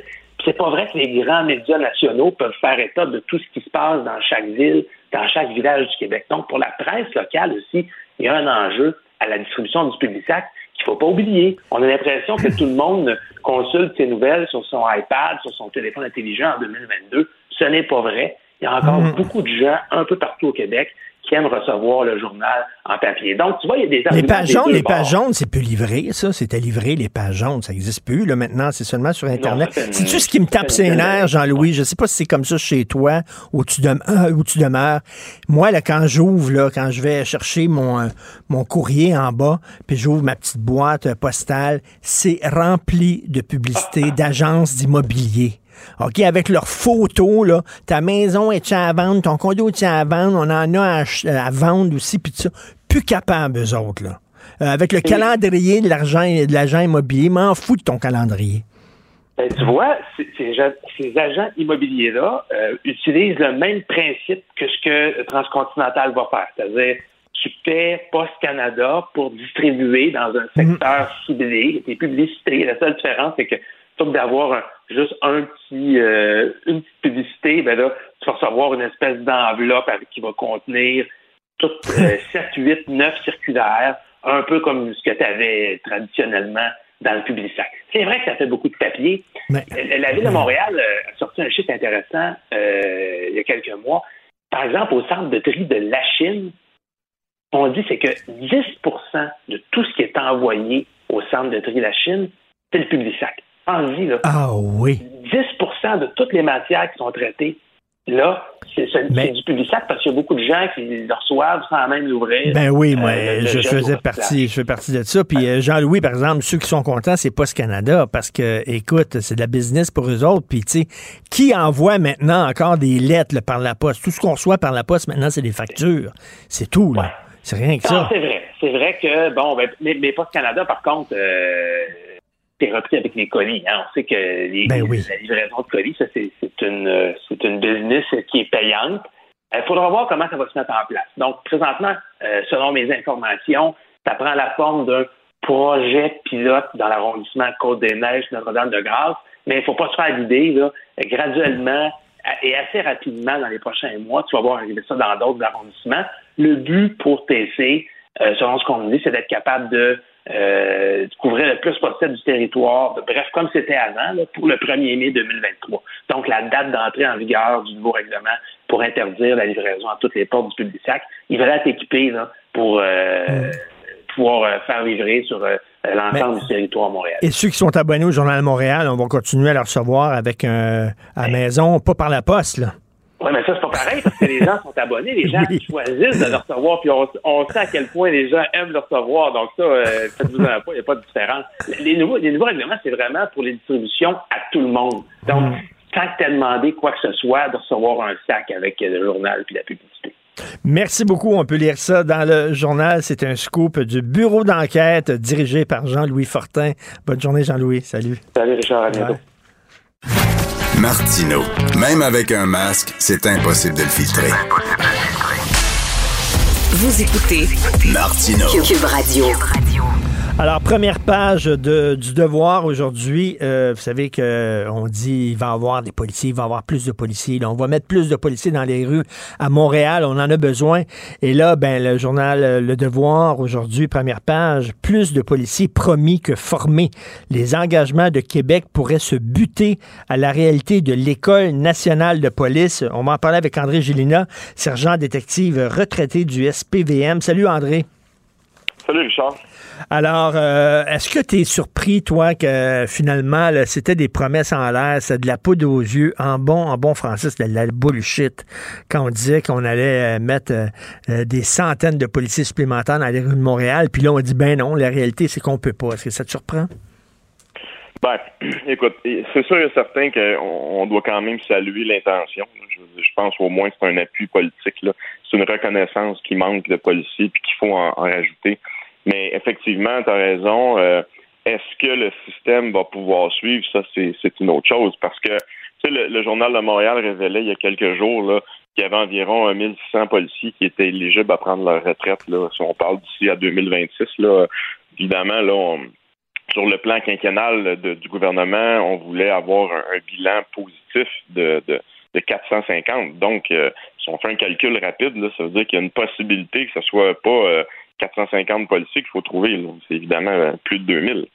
C'est sûr et certain que la chaîne alimentaire étant ce qu'elle est, si hmm. on veut en embaucher X nombre, ben, il faut que la machine qui, est en dessous, c'est-à-dire les cégeps et l'École nationale de police, soient capables de fournir. Et ça, il faudrait aussi tenir compte qu'il y aurait pratiquement une majorité de candidats qui sortent de l'École nationale de police qui seraient intéressés à venir travailler à Montréal C'est ça, là, c'est écrit dans le devoir depuis dix ans. L'établissement de Nicolette, l'École euh, nationale de police, voit euh, en général baisser tant son nombre d'admissions que sa quantité de diplômés. Euh, non seulement les gens hésitent à, travailler à Montréal comme policier, mais ça les intéresse plus, on dirait, d'être policier. C'est la même chose avec professeurs. Hein. Policier, professeur, il y a une pénurie. On dirait que les gens disent c'est trop difficile pourquoi les gens, euh, les jeunes ne sont plus intéressés par la job de police, selon toi, André? Bien, c'est sûr et certain qu'on va parler du cas de Montréal. Je pense que le problème de Montréal, c'est un, tout. Hein. C'est en premier lieu, c'est l'appui, l'appui de l'administration municipale. si, on, se rend compte depuis quelques années, l'administration municipale Plante a toléré des débats sur le définancement, a toléré des débats sur le désarmement, a pris des positions lorsqu'il y a eu des, des, vidéos qui ont été filmées. On n'a qu'à penser à l'affaire Camara, où lorsque ça s'est produit, bon, mais la mairesse est sortie et a pratiquement euh, euh, rendu coupable ces policiers de mmh, mmh. racial. Puis il faut le rappeler, l'enquête du juge Diane par la suite a fait qu'aucun policier n'a été trouvé de mauvaise foi dans cet événement-là. Donc, les policiers ont, heureusement ou malheureusement, dépendamment où est-ce qu'on se situe dans le spectre, ont la mémoire longue. Et c'est sûr et certain que des choses comme ça, ça rend le recrutement difficile. Le fait qu'on ait aussi une énorme pression au niveau de toujours se faire filmer à toutes les fois qu'il y a une utilisation de la force, à toutes les fois qu'il y a des interventions avec les gangs de rue, parce qu'on va hmm. appeler un chat un chat. Les gangs de rue, euh, évidemment, sont surreprésentés dans certaines communautés ethniques. Hmm. Puis encore une fois, euh, je veux dire, ça veut pas dire que c'est des communautés qui sont moins bonnes que les autres. On a qu'à penser, les motards, évidemment, c'est plus des Québécois de souche. Ben la, mafia italienne, on n'a pas de pudeur à l'appeler la, mafia italienne. Pourquoi? Parce que c'est des membres de la communauté italienne qui sont là. Mais tout cet ensemble-là fait que le travail est très difficile.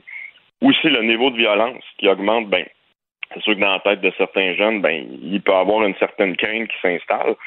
Donc, c'est un, un, problème qui est assez difficile à résoudre, mais moi, je, vous, je te dirais, il faut absolument avoir un appui politique, un appui de la direction du service.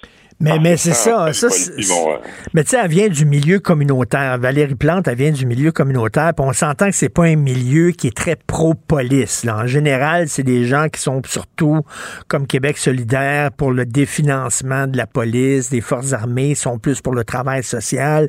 Cela dit, André, oui, ça en prend des travailleurs sociaux dans les rues.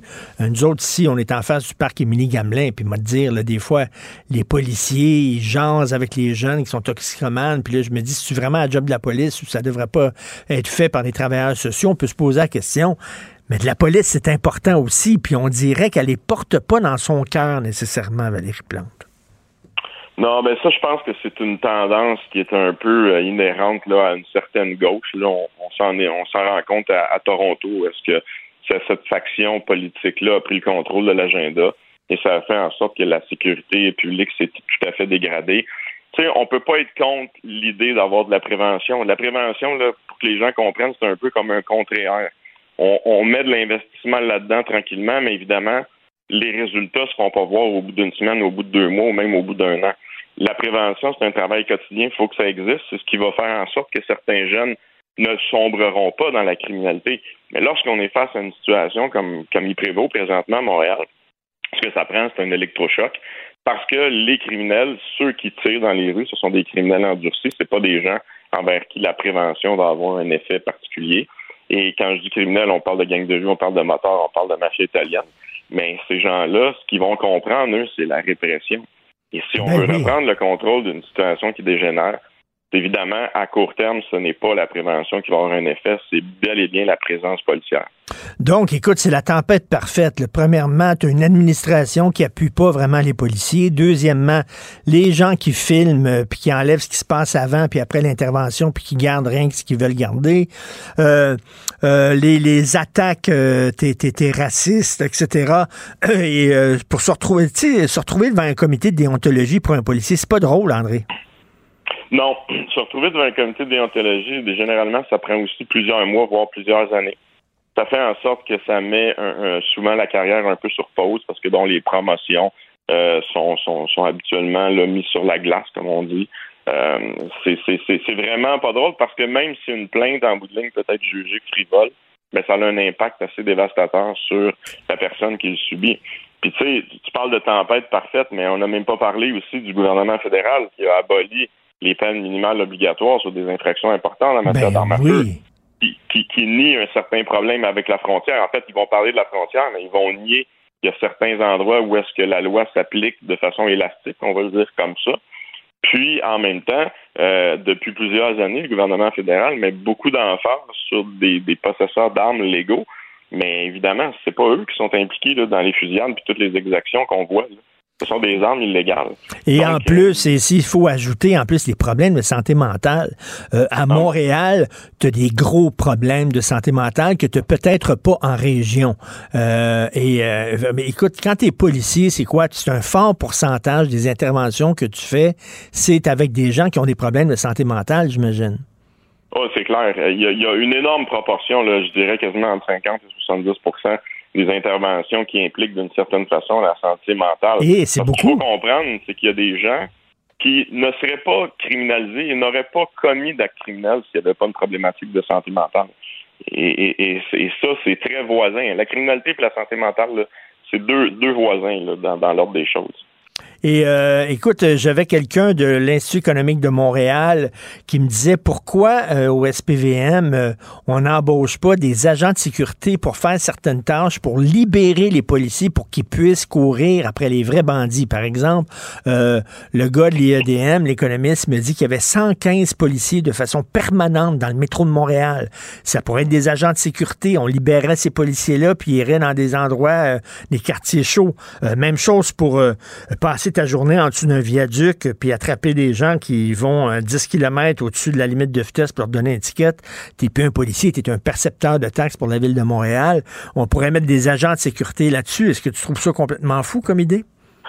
Pardon. Et oui, tout à fait, parce que si on regarde dans le passé, ça a été essayé. En fait, le métro de Montréal avait euh, un système de sécurité auparavant qui a dû être repris par la police de Montréal parce qu'évidemment, euh, le métro, c'est un microcosme en soi. Il y, a- il y a plein d'actes criminels qui se, qui se commettent là-dedans. Il y, a, il y a une problématique de sécurité publique. Et évidemment, juste en termes de pouvoir et, et de capacité d'action, les agents de sécurité n'auront jamais le même statut légal Mhm. que les policiers ont. Donc, ça, c'est ce qu'on pourrait appeler là, une réaction de comptable.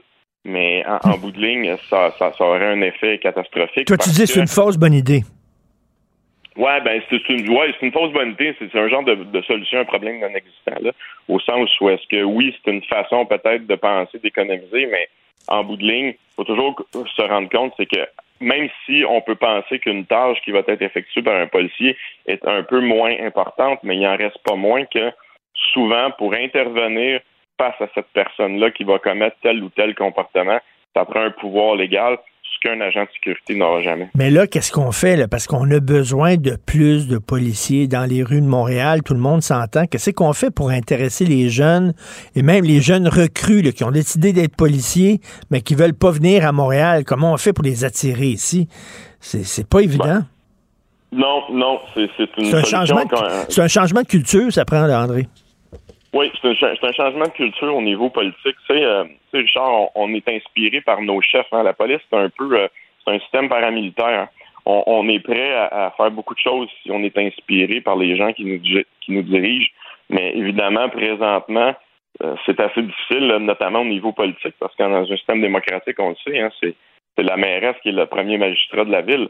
Donc, à ce moment-là, c'est sûr et certain, lorsque les policiers ont la perception d'être toujours blâmés, peu importe ce qu'ils vont faire, parce que, tu sais, des cas suspectés de profilage et des cas de faute policière, il y a beaucoup de cas suspectés. Mais est-ce que, en bout de ligne, en réalité, il y a beaucoup de cas avérés?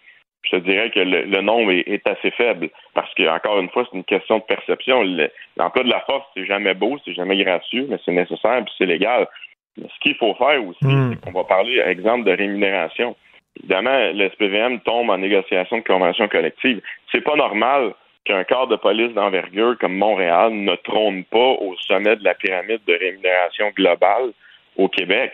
Ça pas étant donné toute la pression qu'on a et toute la, réalité criminelle à laquelle on doit faire face, c'est pas normal que ce soit des petits corps de police de banlieue. Ben non. Il faut pas négliger leur rôle, évidemment. Mais ça veut pas dire eux les moins bien les payer, mais c'est pas normal que Montréal ne trône pas au sommet de la pyramide de rémunération. Tout à fait. C'est des gros changements de perception que ça prend. Merci beaucoup, André Gélina. Très intéressant, sergent détective retraité du SPVM. Merci. Bye. Bonne journée. Bye-bye. Si c'est vrai qu'on aime autant qu'on déteste, Martineau. C'est sûrement l'animateur le plus aimé au Québec. Vous écoutez Martineau. Cube Radio te rappellerai que 1,3 milliard, 44 milliards de dollars. C'est beaucoup, beaucoup d'argent. À partir de cet événement-là, il y a eu un point de bascule. Un directeur de la section argent, pas comme les autres. Yves Daou. Écoutez, Yves, on s'en sortira pas et il va avoir une hausse des taux d'intérêt, je pense. Hein?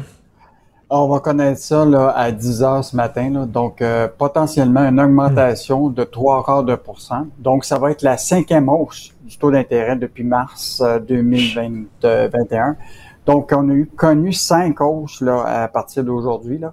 Et, euh, et, donc, euh, est-ce que ça sera la dernière? Tout le monde se pose cette question-là parce que l'objectif, c'est de diminuer le taux d'inflation à 2% Mais là, ce qui est inquiétant, Richard, c'est que ce matin, là, euh, sous la plume de Julien McEvoy, qui a analysé le rapport de Equifax hier, puis en a parlé avec Pierre Fortin, qui est le responsable d'un syndic l'insolvabilité, tous les indicateurs là, sont au rouge au moment où on va annoncer ce taux d'intérêt ah pour les consommateurs.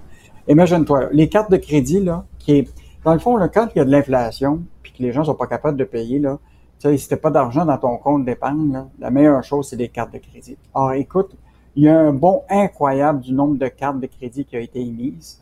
Euh, et en, écoute, une augmentation de 16 de hausse de nouvelles cartes de crédit qui ont été émises entre le premier euh, et le deuxième trimestre de 2022. Et quand les cartes sont émises, là, écoute, la, limite supérieure est maintenant à 5800. Aussitôt que tu reçois ta carte de crédit, là, tu as déjà 5800 disponibles. C'est le plus élevé depuis 7 ans. Donc, évidemment, les banques là, disent, euh, au lieu de diminuer cette limite-là, ils l'augmentent. Et ce qui est encore plus fascinant, c'est que tu as une augmentation de 4% des gens qui sautent un paiement. Et euh, selon même Pierre Fortin, là, il y a, as 40% des gens qui ne paient pas leur carte de crédit à temps.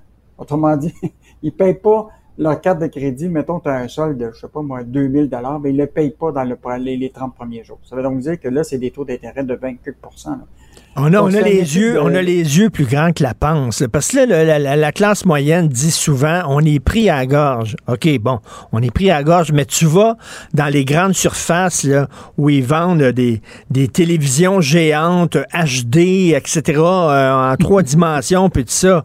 Euh, veut dire, il y a des gens qui en achètent des télévisions comme ça, puis ils mettent ça sur leur carte de crédit. Là, fait qu'ils n'ont pas l'air à être si pris à la gorge que ça. Ben, en fait, tu vas regarder les portefeuilles, peut-être tu vas trouver 4-5 cartes de crédit. Puis l'autre affaire, c'est l'endettement moyen des Québécois sans l'hypothèque actuellement, selon Equifax, c'est 18 429 Donc, euh, c'est quand même... Euh, et là, ce qui est encore plus inquiétant, euh, Richard, c'est que là, le surintendant des faillites vient d'annoncer pour le mois de juillet que là, il y a une augmentation des propositions d'insolvabilité de faillite qui est en hausse de 11% entre juillet 2021 et juillet 2022. Donc, quand même assez significatif. Puis pour les entreprises, c'était un bond de 28% pour la même période.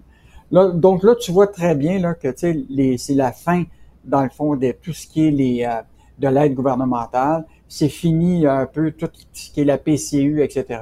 Là, on va vivre. C'est comme, euh, tu sais, tu ta porte de garde-robe, là, puis tu pensais que tu avais rangé tous tes vêtements, mais là, tu vois que tu rien rangé puis que tout est à l'envers.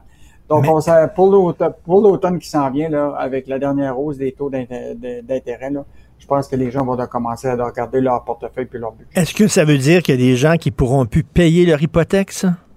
Est-ce qu'on ça, là, de ça? Là, pour le moment, pour le moment, là, il n'y a personne qui a vu qu'il y avait eu des saisies de maison. OK. Je pense que les banques ont, ont pas intérêt à, à ce que les gens perdent leur maison. Ils vont faire toutes sortes de propositions possibles, d'allongement, etc. Mais à un moment, il va arriver euh, effectivement que les gens seront plus capables de payer. Et, là, on, bon, aujourd'hui, on va, on va annoncer le, le, la hausse du, du, taux directeur. On va voir comment les banques vont suivre. Mais demain, là, on va revenir dans le journal là, sur expliquer les gens l'impact tout ça sur les prêts hypothécaires. Il faut lire aussi, il faut lire.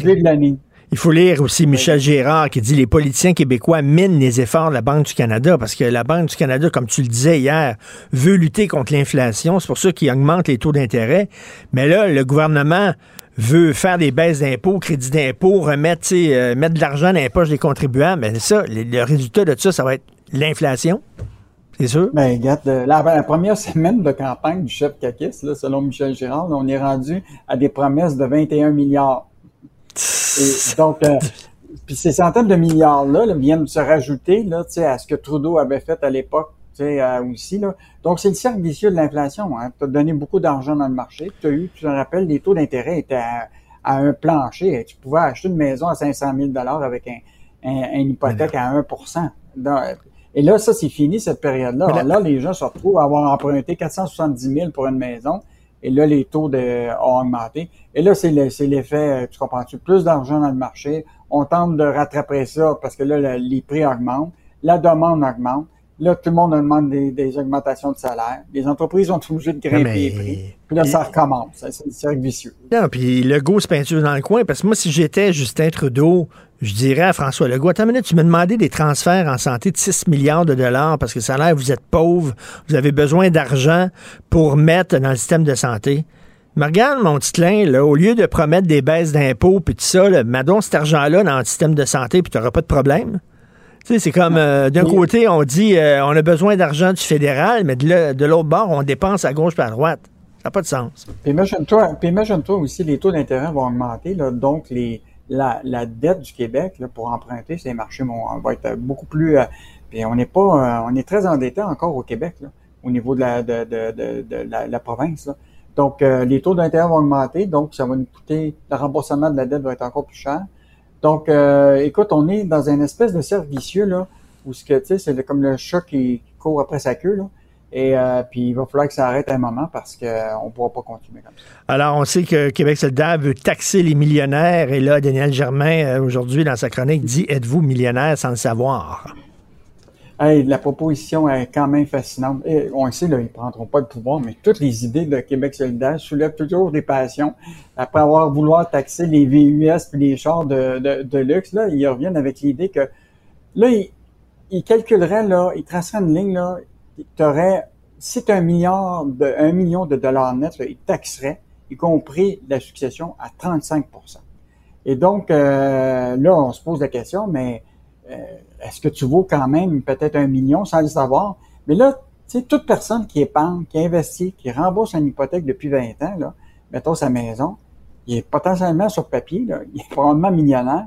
Autrement dit, l'appréciation des actifs, euh, mettons financiers, mettons tes actifs dans ton réel, ben dans ton CELI, euh, ton calcul de ton fonds de pension, puis ton immobilier, tu es probablement proche d'un million. Oui, mais c'est pas la même euh, chose que quelqu'un qui roule, là, qui a plusieurs millions dans son compte de banque puis qui a de l'argent direct. Là, tes actifs, c'est autre chose. Oui. Puis en plus, imagine-toi toute la, bureaucratie que ça va nécessiter pour faire la valeur actuarielle à tous les années de, du particulier. Là écoute, c'est une proposition là, qui, qui, qui, qui, est difficile à avoir ben dans, son application. Alors qu'on sait très bien là, qu'une des façons de, de peut-être régler les problèmes de la rentrée d'argent, c'est tout l'évitement fiscal ou l'évasion fiscale qui se fait par des gens qui ont les moyens de le faire. Tu comprends-tu? Je pense que c'est là qu'on devrait viser plutôt que de viser des gens qui ont un million de dollars net. En fond, c'est tout à peu près les Québécois. Les gens de Québec solidaire, ils vivent pas dans la réalité, ils vivent en théorie. Puis dans ce pays-là, en théorie, tout va bien. Euh, en terminant, Yves-Éric Martel, le grand patron de Bombardier, il en veut des immigrants, lui. écoute, rappelle-toi, il y a quelques années, euh, M. Louis Audet, qui, était à l'époque PDG de, de, Cogeco, euh, avait dit, le Canada, il faut accueillir rapidement chaque année 100 000 euh, immigrants. Ça, ça avait soulevé tout un, hmm. tout un débat. Ben, je, ça, c'est il y a peut-être 6-7 ans qu'il avait fait ça. Maintenant, on se retrouve encore avec cette même enjeu-là. Les entreprises, le patronat réclament de plus en plus d'immigrants. Bon, on sait la pyramide inversée, c'est clair.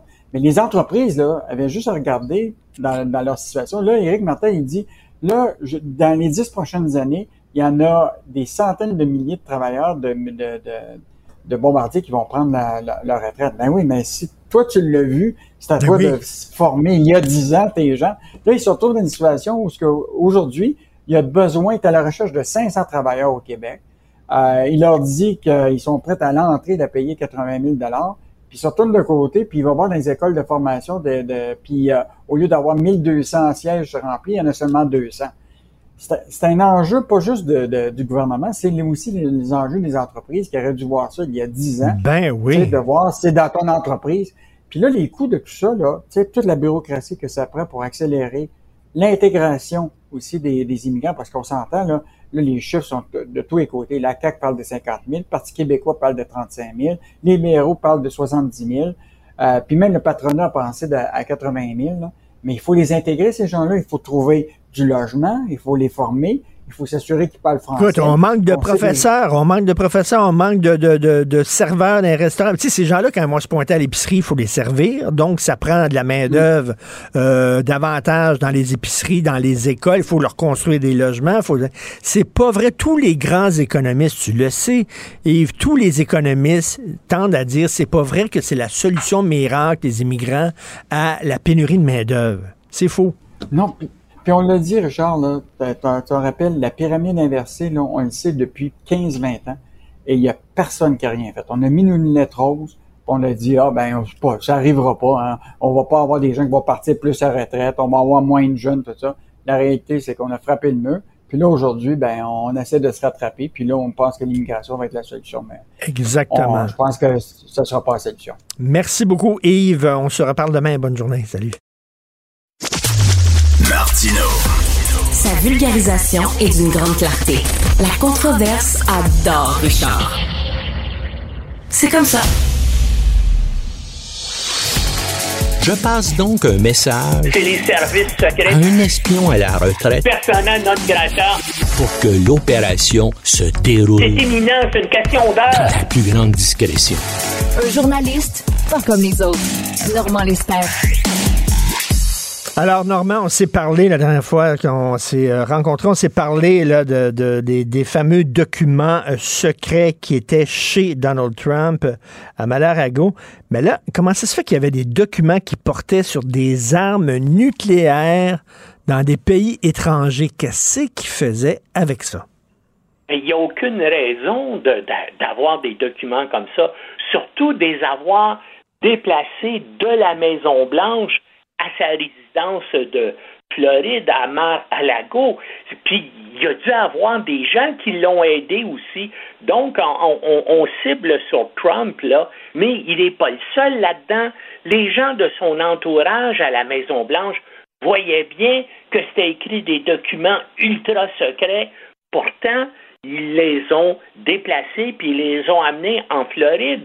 Et puis là, ben, tu as vu, il y a une juge fédérale là, qui a été nommée par Trump qui vient d'accéder à sa demande qu'un expert indépendant examine tous ces milliers de documents-là qui ont été saisis par le FBI, et puis bien sûr, euh, pour voir s'il n'y aurait pas des raisons euh, où euh, la vie personnelle de Trump ou euh, ça correspondait pas donc au mandat de perquisition. Et donc, en faisant ça, bien, ça interrompt une partie de l'enquête du FBI qui porte sur les plus importants secrets d'État du gouvernement américains, notamment, par exemple, le Washington Post de ce matin euh, divulgue là, que c'est une analyse sur les armes nucléaires d'un pays étranger. On ne sait pas quel pays. Lequel? C'est ça, on ne sait pas quel pays exactement, mais comment ça se fait qu'il y avait ces documents-là? C'est-tu parce que, là, je fais des suppositions, Normand, je le sais pas, là, mais on a le droit d'arriver avec des suppositions. Peut-être qu'il y a un pays euh, qui euh, voulait savoir ce que les États-Unis connaissaient de leur puissance nucléaire, fait que euh, il dit à Donald Trump montre-nous donc les documents, en, échange, on va te donner des informations sur tes adversaires. On ne sait pas comment ça fait qu'il y avait ça chez eux? Ben, c'est ça. Quand on y pense, là, Trump n'a aucune raison d'avoir ces documents-là, sauf pour essayer de faire chanter du monde, les extorquer, obtenir de l'argent en disant j'ai ces informations-là, euh, combien êtes-vous prêt à payer euh, pour que je vous les donne? Ou bien, attention, j'ai ces informations-là, si vous m'empêchez de faire ceci ou cela, eh bien, je vais rendre ça public. Il n'y a aucune autre raison là, des, que des fins personnelles d'avoir accumulé toutes ces informations-là. Il n'aurait jamais pu les publier euh, dans un livre parce que c'est des informations ultra secrètes que seulement euh, euh, peut-être une dizaine de personnes au plus haut niveau du Pentagone et des services secrets américains peuvent avoir accès. Donc, la seule raison pour qui peut avoir des, euh, c'est d'essayer des monnayer à l'étranger. Et puis là, ben, surtout que donc l'enquête est en partie bloquée actuellement par une juge fédérale qui a été nommée. Mais euh, moi, si on regarde ça là, il y a, hein, il y a des dizaines d'enquêtes criminelles et civiles actuellement qui sont en cours contre Trump. Et puis, assez curieusement, ça, pour l'instant, ça n'avance pas. Et puis, il risque, encore une fois, d'utiliser sa stratégie habituelle parce que dans tous les cas, hein, tu remarqueras ça, Trump conteste toute décision judiciaire qui lui est négative. Donc, il y a une cour qui statue contre Trump, il va au niveau supérieur, il va au niveau supérieur, il va jusqu'en Cour suprême, mais ça, ça dure bien sûr des mois ou des années. Entre-temps, il y a une autre affaire qui, euh, euh, qui éclate. Donc, par exemple, ben, l'affaire des documents là, euh, secrets à Mar-a-Lago, ben là, c'est bloqué parce qu'il y a une juge qui a donné raison. Il y a des enquêtes aussi qui se poursuivent pour ce qui est de l'insurrection euh, contre le hmm. Capitole euh, euh, du 6 janvier, et le Washington Post révèle que cette enquête-là porte sur Trump et qu'il y a des témoins qui ont déjà été interrogés là, devant un grand jury.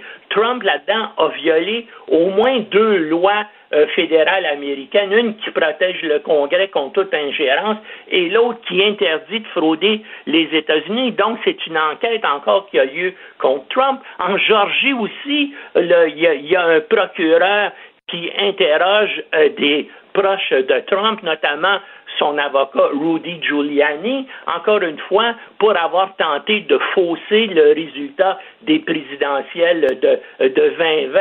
Tu sais, tout le monde, on, on s'en rappelle, tout le monde a écouté le, vidé, euh, le vidéo et l'audio où, Trump appelle le secrétaire d'État républicain de Georgie et puis lui dit il faut que tu me trouves 11 780 voix afin que je hum, puisse gagner l'élection. Hein? C'est comme un leader de la mafia là, qui appelle un politicien puis il dit Hey, il faut que tu fasses ça euh, pour moi. En plus de ça, Trump en Georgie est enquêté pour avoir tenté de créer une liste de faux membres du collège électoral de l'État qui aurait confirmé frauduleusement au Congrès là, euh, que c'est lui qui, euh, avait gagné euh, la Georgie. Puis ça, c'est sans parler des autres, des autres enquêtes là, criminelles et civiles contre la Trump Organization, l'organisation de toute la famille Trump ça a lieu dans l'État euh,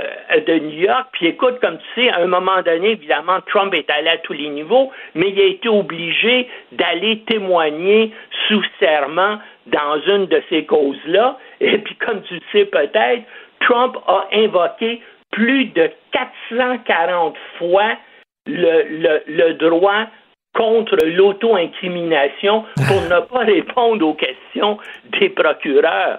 Donc, en tout cas, il réussit assez bien toujours à, à se sortir de toutes ces, c'est ça, on voit ça dans les films euh, I'll take the fifth, c'est ça, là, je prends je, je, je, le cinquième amendement, I'll take the fifth. Donc, il a dit ça 440 fois en disant je ne peux pas. 440 fois, les journalistes ont arrêté, semble-t-il, d'enquêter. il a été compté à un moment donné. Mais, mais normalement, la question que je me pose, c'est à, quelle date on va savoir si c'est Trump qui va représenter le Parti républicain aux prochaines élections? Moi, moi, mon, euh, euh, moi, ce que je pense, ça dépend là comment toutes ces enquêtes-là, parce que là, on en a on en a mentionné que quelques-unes, mais simplement au niveau criminel, il y en a. Il y en a une dizaine d'enquêtes contre lui, sans compter au civil, où là, euh, il y en a probablement plus que 20. Et puis, évidemment, d'après moi, ce qui va motiver Trump, c'est s'il s'aperçoit tout à coup euh, euh, qu'on s'apprête à le mettre en accusation, ou bien donc il risque là d'annoncer sa candidature pour les élections présidentielles de 2024. S'il le fait, que évidemment ça complique le travail des enquêteurs, puis là, il va pouvoir crier Je suis la victime là d'une euh, euh, d'une conspiration politique des démocrates là, qui me harcèle. Et c'est pour ça qu'on je suis mis euh, en accusation à des fins criminelles, c'est pour nuire à ma campagne électorale. Et puis malheureusement, on le sait, pour sa base électorale et pour une partie des Américains, ben, comme d'habitude, il va y avoir des gens qui vont gober ça. Et puis moi, ce que je trouve aussi fascinant, parce que et j'en ai fait des chroniques contre Trump là, au cours des dernières années, ce qui me fascine, c'est le nombre de Québécois ici qui sont des partisans de Donald Trump. Ben, le, maire de, le maire de Louisville, entre autres. Et notamment, mais pas simplement lui, j'aimerais ça que, par exemple, Léger et Léger fassent un sondage au Québec et au Canada, puis, puis justement vérifie combien de gens pensent que Trump a raison. Puis on serait probablement surpris et déprimé voir les chiffres en question. Et je serais curieux quel parti ces gens-là appuient au fédéral et au provincial. Je suis convaincu que ce sont des fans de Duhem et des fans de Poilièvre. C'est exactement ce que j'allais dire. Mais mais ça va, écoute, ça va très, très mal aux États-Unis. Puis, bien sûr, une fois, si jamais on met Trump en accusation, puis comme je l'ai déjà dit, Penses-tu vraiment que lorsque le FBI va se présenter à Mar-a-Lago pour l'arrêter et lui mettre les menottes, penses-tu vraiment que Trump va se laisser faire? Non, juste avant que ça arrive, il va lancer un appel à ses partisans pour qu'ils débangardent. Euh, le sénateur Lindsey Graham l'a dit lui-même. Hein, c'est un des, hommes de main de Donald Trump qui a dit attention, là, si jamais vous accusez Donald Trump, il va y avoir des troubles dans les rues des États-Unis. Ben oui.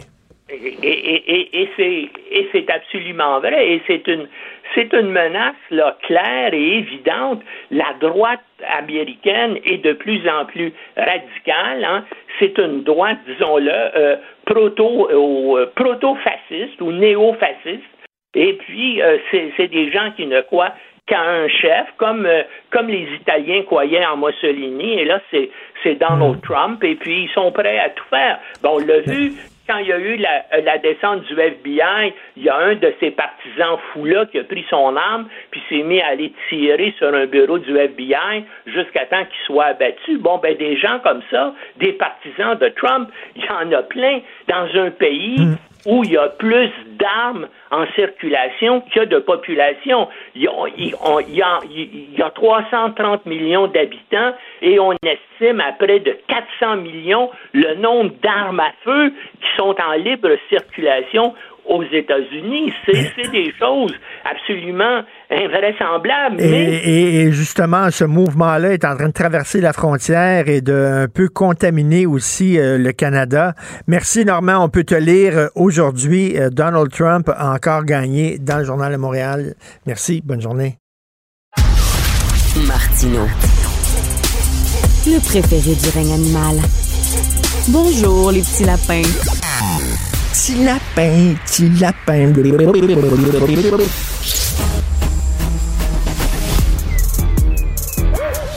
Mathieu Bocoté. Il représente un segment très important de l'opinion publique. Richard Martineau. Tu vis sur quelle planète? La rencontre. Je regarde ça et là, je me dis, mais c'est de la comédie. C'est hallucinant. La rencontre. Bocoté. Martineau. Mathieu, je ne comprends plus Éric Duhem. D'un côté, euh, il courtise les anglophones en disant, moi, si j'étais premier ministre, je jetterais le Bill 96 aux poubelles. Et de l'autre côté, il dit, je ne ferme pas la porte à l'indépendance, que le vrai Éric Duhem se lève. Ouais, en fait, j'ai l'impression qu'il y a plusieurs vrais Éric Duhem ou il y en a plusieurs faux. Euh, le point de départ d'Éric Duhem, il faut toujours faire l'histoire intellectuelle et poli- politique des gens, ça permet de les comprendre. Éric Duhem, à l'origine, c'est un militant péquiste. hein, on l'a oublié, tendance de droite, tendance libertarienne, mais c'est un militant péquiste de mémoire, soit de Laval, soit de la rive nord de Montréal. Ensuite, c'est un militant péquiste qui se dit l'indépendance du Québec se fera pas. Mais, mais par ailleurs, je à l'autonomie du Québec. Donc là, il va militer à l'Alliance canadienne, dans la droite canadienne anglaise, et puis il va accepter certaines contradictions. Éric Duhem, sur les questions morales, c'est pas un conservateur. Mais il va militer avec des gens comme Stockwell Day et tout ça, donc il va accepter un certain écartèlement, certaines contradictions. Puis là, il va migrer, il va évoluer, il va évoluer à l'ADQ, il va avoir sa carrière médiatique. Et aujourd'hui, il revient en politique en cherchant à construire une coalition qui est bancale et qui parle à la fois de lui, de ce qu'il est devenu, de ce qu'il n'est plus, de ses reniements et de ses nostalgies. Alors, Éric Duhem ne conteste pas l'idée que le Québec pourrait un jour avoir besoin de l'indépendance. Il conteste pas le droit à l'indépendance du Québec. Donc ça, il le dit. Il sait que sa coalition est construite globalement à la fois des gens qui sont euh, le vieux fonds créditiste, euh, qui étaient très, euh, puis dans les circonstances, des gens qui étaient très frustrés de la pandémie. Mais une partie, faut pas l'oublier, des gens qui sont avec lui, c'est des nationalistes qui étaient autrefois au PQ, mais qui ont été très choqués et désorientés, eux, par la pandémie, les chocs, le choc sanitaire, les mesures sanitaires. Puis ils savaient pas trop finalement comment réagir, donc ils les attirent. On, le disait plutôt, c'est euh, Anne Casabonne incarne ce courant-là dans son parti, mais c'est pas la seule. Et puis ensuite, il y a les Anglais qu'il veut gagner, euh, le- l'électorat anglophone, qu'il veut gagner avec une hostilité franche à la loi 96. Et ce qu'il espère pour l'instant, c'est que chacun des segments de son message soit, soit bien détaché. Les anglophones entendent le message sur la loi 96, ceux qui ont déjà voté oui entendent le message sur l'indépendance, ceux qui ont des réserves sur l'immigration, mais qui savent pas trop quoi penser, ils entendent lorsque Duhem dit oui, mais il y a des, faut des- de la compatibilité civilisationnelle, il dit. Donc c'est sa manière d'être critique envers les- la politique actuelle. Le problème, c'est quand on cherche à rassembler tous ces éléments ensemble, ça commence à faire quelque chose d'un peu bancal. Et ce qu'on cherche d'Éric Duhem, c'est sa cohérence en ce moment. Sinon, c'est la cohérence des, euh, on pourrait dire, des, des, des frustrés de la politique québécoise en ce moment. Est-il capable de transformer ça en projet? Pour l'instant, c'est compliqué. Mais c'est une très, très bonne analyse, effectivement, Mathieu. Et est-ce que c'est vraiment un homme de conviction? C'est comme ça qu'il se présente. Il a une certaine idée du Québec. Euh, il dit qu'il a des convictions libertariennes, sauf que on dirait que finalement, tout ce qu'il veut, c'est passer la gratte, excuse-moi l'expression, puis ramener le maximum de gens dans son parti, euh, quoi qu'il pense. Et même si tous ces gens-là ne s'entendent pas ensemble, n'ont pas la même vision du Québec, l'important, c'est que vous votez Éric.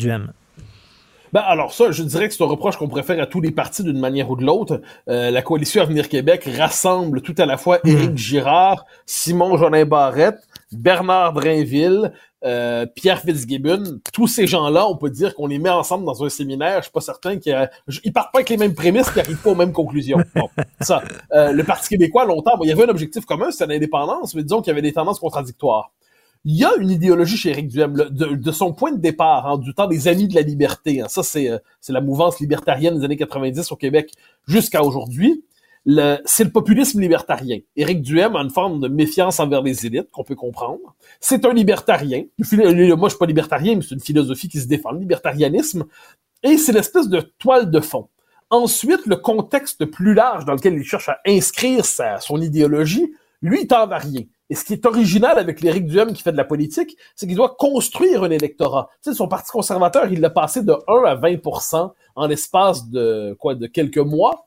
C'est quand même un exploit, c'est important, c'est-à-dire qu'il y avait une demande pour ça.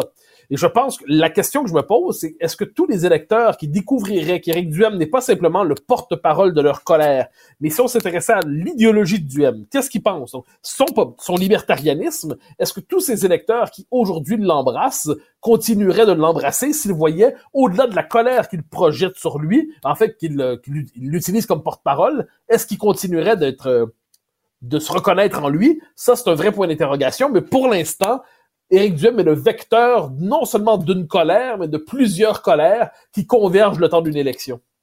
Euh, écoute, il dit qu'il il est contre la loi 96 parce qu'il ne veut pas diviser. C'est très drôle. Lorsque c'est le temps de parler de pétrole en disant moi je suis pour l'exploitation du pétrole, il a pas peur de diviser. Lorsqu'il parle de privé en santé, qui est un, sujet controversé, il a pas peur de diviser. Mais là, ah, soudainement, sur la langue, ah, faut pas diviser.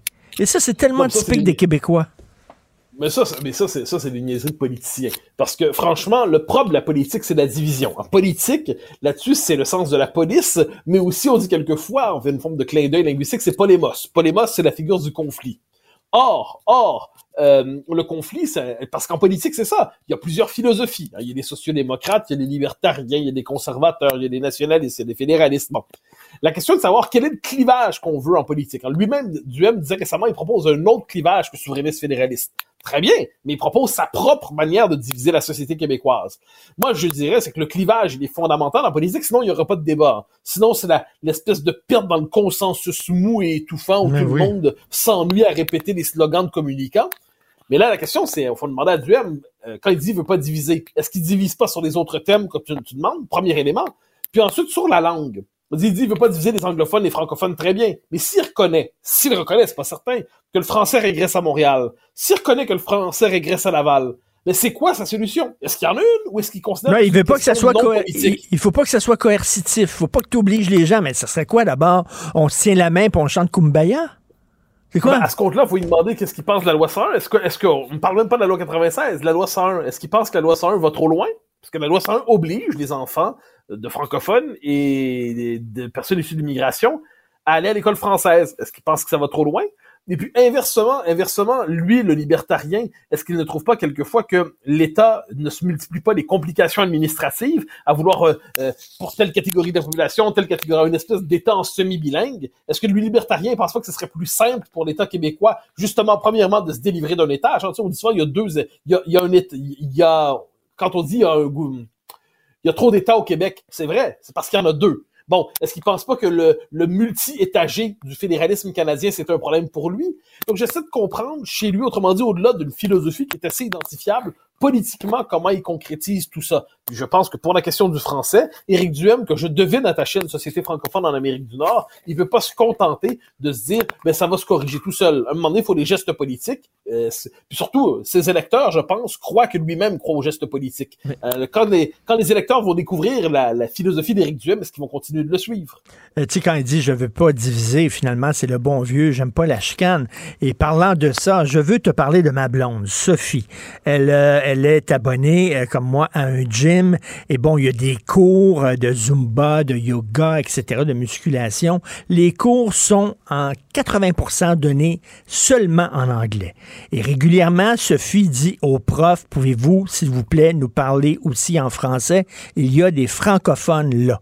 Donc, c'était dimanche matin, cours de yoga. Elle dit aux profs de yoga, pouvez-vous, s'il vous plaît, nous parler en français? Et là, il y a un francophone qui dit, oh là, arrête, là, on est dimanche matin, puis on veut pas de la chicane, puis là, là, ça n'a pas de bon sens, on peut-tu euh, faire notre cours de yoga? Et là, à la fin du cours, ce francophone-là va s'excuser au nom de Sophie, s'excuser en anglais au prof en disant Hey, uh, sorry, she's really weird, this girl, puis blabla. En anglais, Christy, on se tire dans le pied, on est colonisé. Mais on a toujours connu ça, mais c'est le bon mot, coloniser. Ça, un moment donné, ça, c'est un personnage qui trouverait sa place naturellement dans le casting d'Elvis Gratton. Oui, euh, mais il y en a plein comme ça. Ah, mais, bien sûr, mais alors, il y a deux manières de voir ça. On peut les prendre un par un, puis avec raison, puis chaque fois qu'on les voit, on doit leur dire, mais tu fais honte, bonhomme. Ou on peut dire que c'est un effet culturel de notre histoire politique. C'est-à-dire à vivre depuis 250 ans dans un cadre politique qui nous explique que fondamentalement on est de trop, ou alors on peut survivre sur le mode folklorique, mais que notre culture est pas porteuse d'émancipation, qu'en Amérique du Nord, la véritable langue de l'émancipation, c'est l'anglais, que la culture québécoise est un petit coon, qu'en fait, si tu veux vraiment briller, parle anglais sans accent, de grâce, impose-toi pas trop parce que t'es raciste, puis si tu t'imposes vraiment trop, ben on va t'expliquer globalement que t'as pas ta place dans la société. Ben, une partie de la population a intériorisé ces réflexes de dominer et trouve dans leur consentement à la domination une forme de supériorité morale. Hein, on connaît ça par cœur, eh bien, c'est un personnage comme celui-là qui s'est manifesté dans le cours de Sophie. On en croise partout des gens qui s'excusent toujours au nom des autres Québécois d'être trop présents, de prendre trop de place. Il y a, mais ça, c'est un vieux réflexe colonial. Puis moi, j'ai toujours pensé, plus l'indépendance s'éloigne, plus le vieux réflexe colonial remonte à la surface, plus on s'efface comme peuple, plus notre part, euh, je dirais notre part vaincue en vient nous définir complètement. Et il y a des profs là-dedans qui sont, qui sont bilingues, mais qui peuvent se débrouiller en français, mais bon, qui donnent leur cours en anglais. Et, là, euh, quand tu leur parles en français, soudainement, ils peuvent te répondre en français, mais tu as des, gens, des francophones, qui leur posent des questions en anglais. Alors que si... Et là, Sophie, Sophie dit, ben, pose la question en français il va te répondre en français. Voyons. C'est que la loi 101 a changé, de, a changé de statut. Désormais, la loi 101, c'est une loi qui permet de faire des accommodements raisonnables envers les francophones pour les servir en français s'ils insistent mm. vraiment. Puis si on rappelle que la loi 101, c'était la loi de la langue commune, c'est la loi de la langue euh, nationale, la langue partagée, eh bien là, on se dit, mais c'est beaucoup trop ambitieux, contente-toi de te faire servir en français, n'en demande pas plus. Puis là, il y a toujours un commentateur radio-canadien qui passe après ça pour expliquer que tout va bien, en fait, qu'il y a jamais eu autant de Québécois qui parlent français, puis le fait de s'inquiéter pour le français aujourd'hui, c'est le signe d'une mentalité réactionnaire. Euh, on y reviendra demain. Il y a, pour reprendre la formule d'une euh, d'une autrice québécoise, comme on dit, québécoise, comme on dit aujourd'hui, Milika Abdelmounen. Je sais pas si tu as vu passer sur Twitter, c'est très intéressant parce qu'on parle, on dit dans quelle mesure on peut parler justement de la langue française, dans quelle mesure on peut parler de nos euh, de nos débats linguistiques sans euh, de manière raisonnable, eh bien, elle tweet, elle dirige la revue littérature, lettres québécoises, je crois, ou littérature québécoise, lettres québécoises. Elle écrit les élections et leur hocher habituel, et même certains dont nous croyons qu'ils appartenaient à un vieux Québec ranci et révolu, l'immigration, l'identité, le vilain étranger, les maudits intellectuels. Ah. Autrement dit, parler, elle fait du, du sous-Philippe Solers et elle nous explique que parler d'identité, d'immigration, donc notre capacité d'intégrer, notre capacité à maintenir une société francophone, notre capacité à intégrer, faire en sorte que les gens qui arrivent de l'extérieur rejoignent la nation québécoise, pour elle, c'est un, vieux Québec ranci et révolu. Melika Abdelmounen, ce texte, ce tweet-là mérite de, d'être cité parce qu'il est caricatural du mépris d'une partie de la gauche mondaine à l'endroit de la question nationale. Et ce qui m'embête avec ça, c'est combien sont-ils de peur de se faire associer à ce Québec ranci et révolu? Eh bien, combien sont-ils à se taire sur la question de la langue? Puis, puis ces espèces de je dirais, de reniement accumulé depuis 20 ans, ça fait en sorte qu'on a la situation qu'on a aujourd'hui. On est en train de perdre Montréal et Laval. Écoute, en terminant, une lettre ouverte dans le journal, dans la section Faites la différence de Paul Bégin, ex-ministre péquiste, qui dit il faut que les souverainistes votent PQ. Daniel Boucher, euh, le chanteur, qui dit il faut que les artistes souverainistes appuient euh, euh, publiquement le PQ. Il y a comme un, sursaut, un petit sursaut. Ben, en fait, c'est vrai, euh, Paul Bégin dit aux vieux camarades du Parti québécois, lâchez pas, il faut que le parti survive pour ensuite renaître. Ça, c'est une vraie question, c'est la survie du Parti québécois. Daniel Boucher, c'est un indépendantiste résolu, hein, qui est l'auteur de la très belle chanson euh, Chez nous, une belle chanson que j'avais j'avais plus ou moins aimé à l'époque, mais aujourd'hui, j'adore cette chanson. Hmm.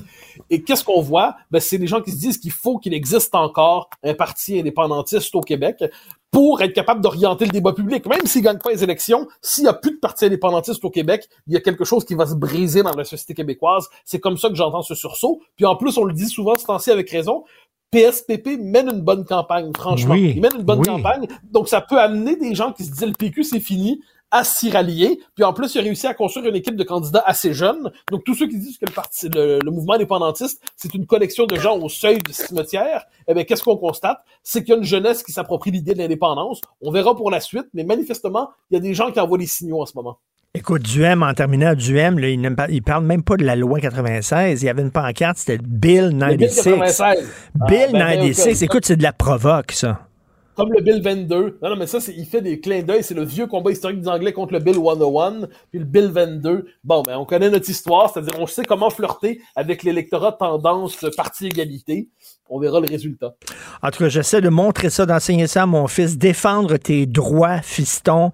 Euh, c'est pas faire de la chicane, c'est pas diviser les gens.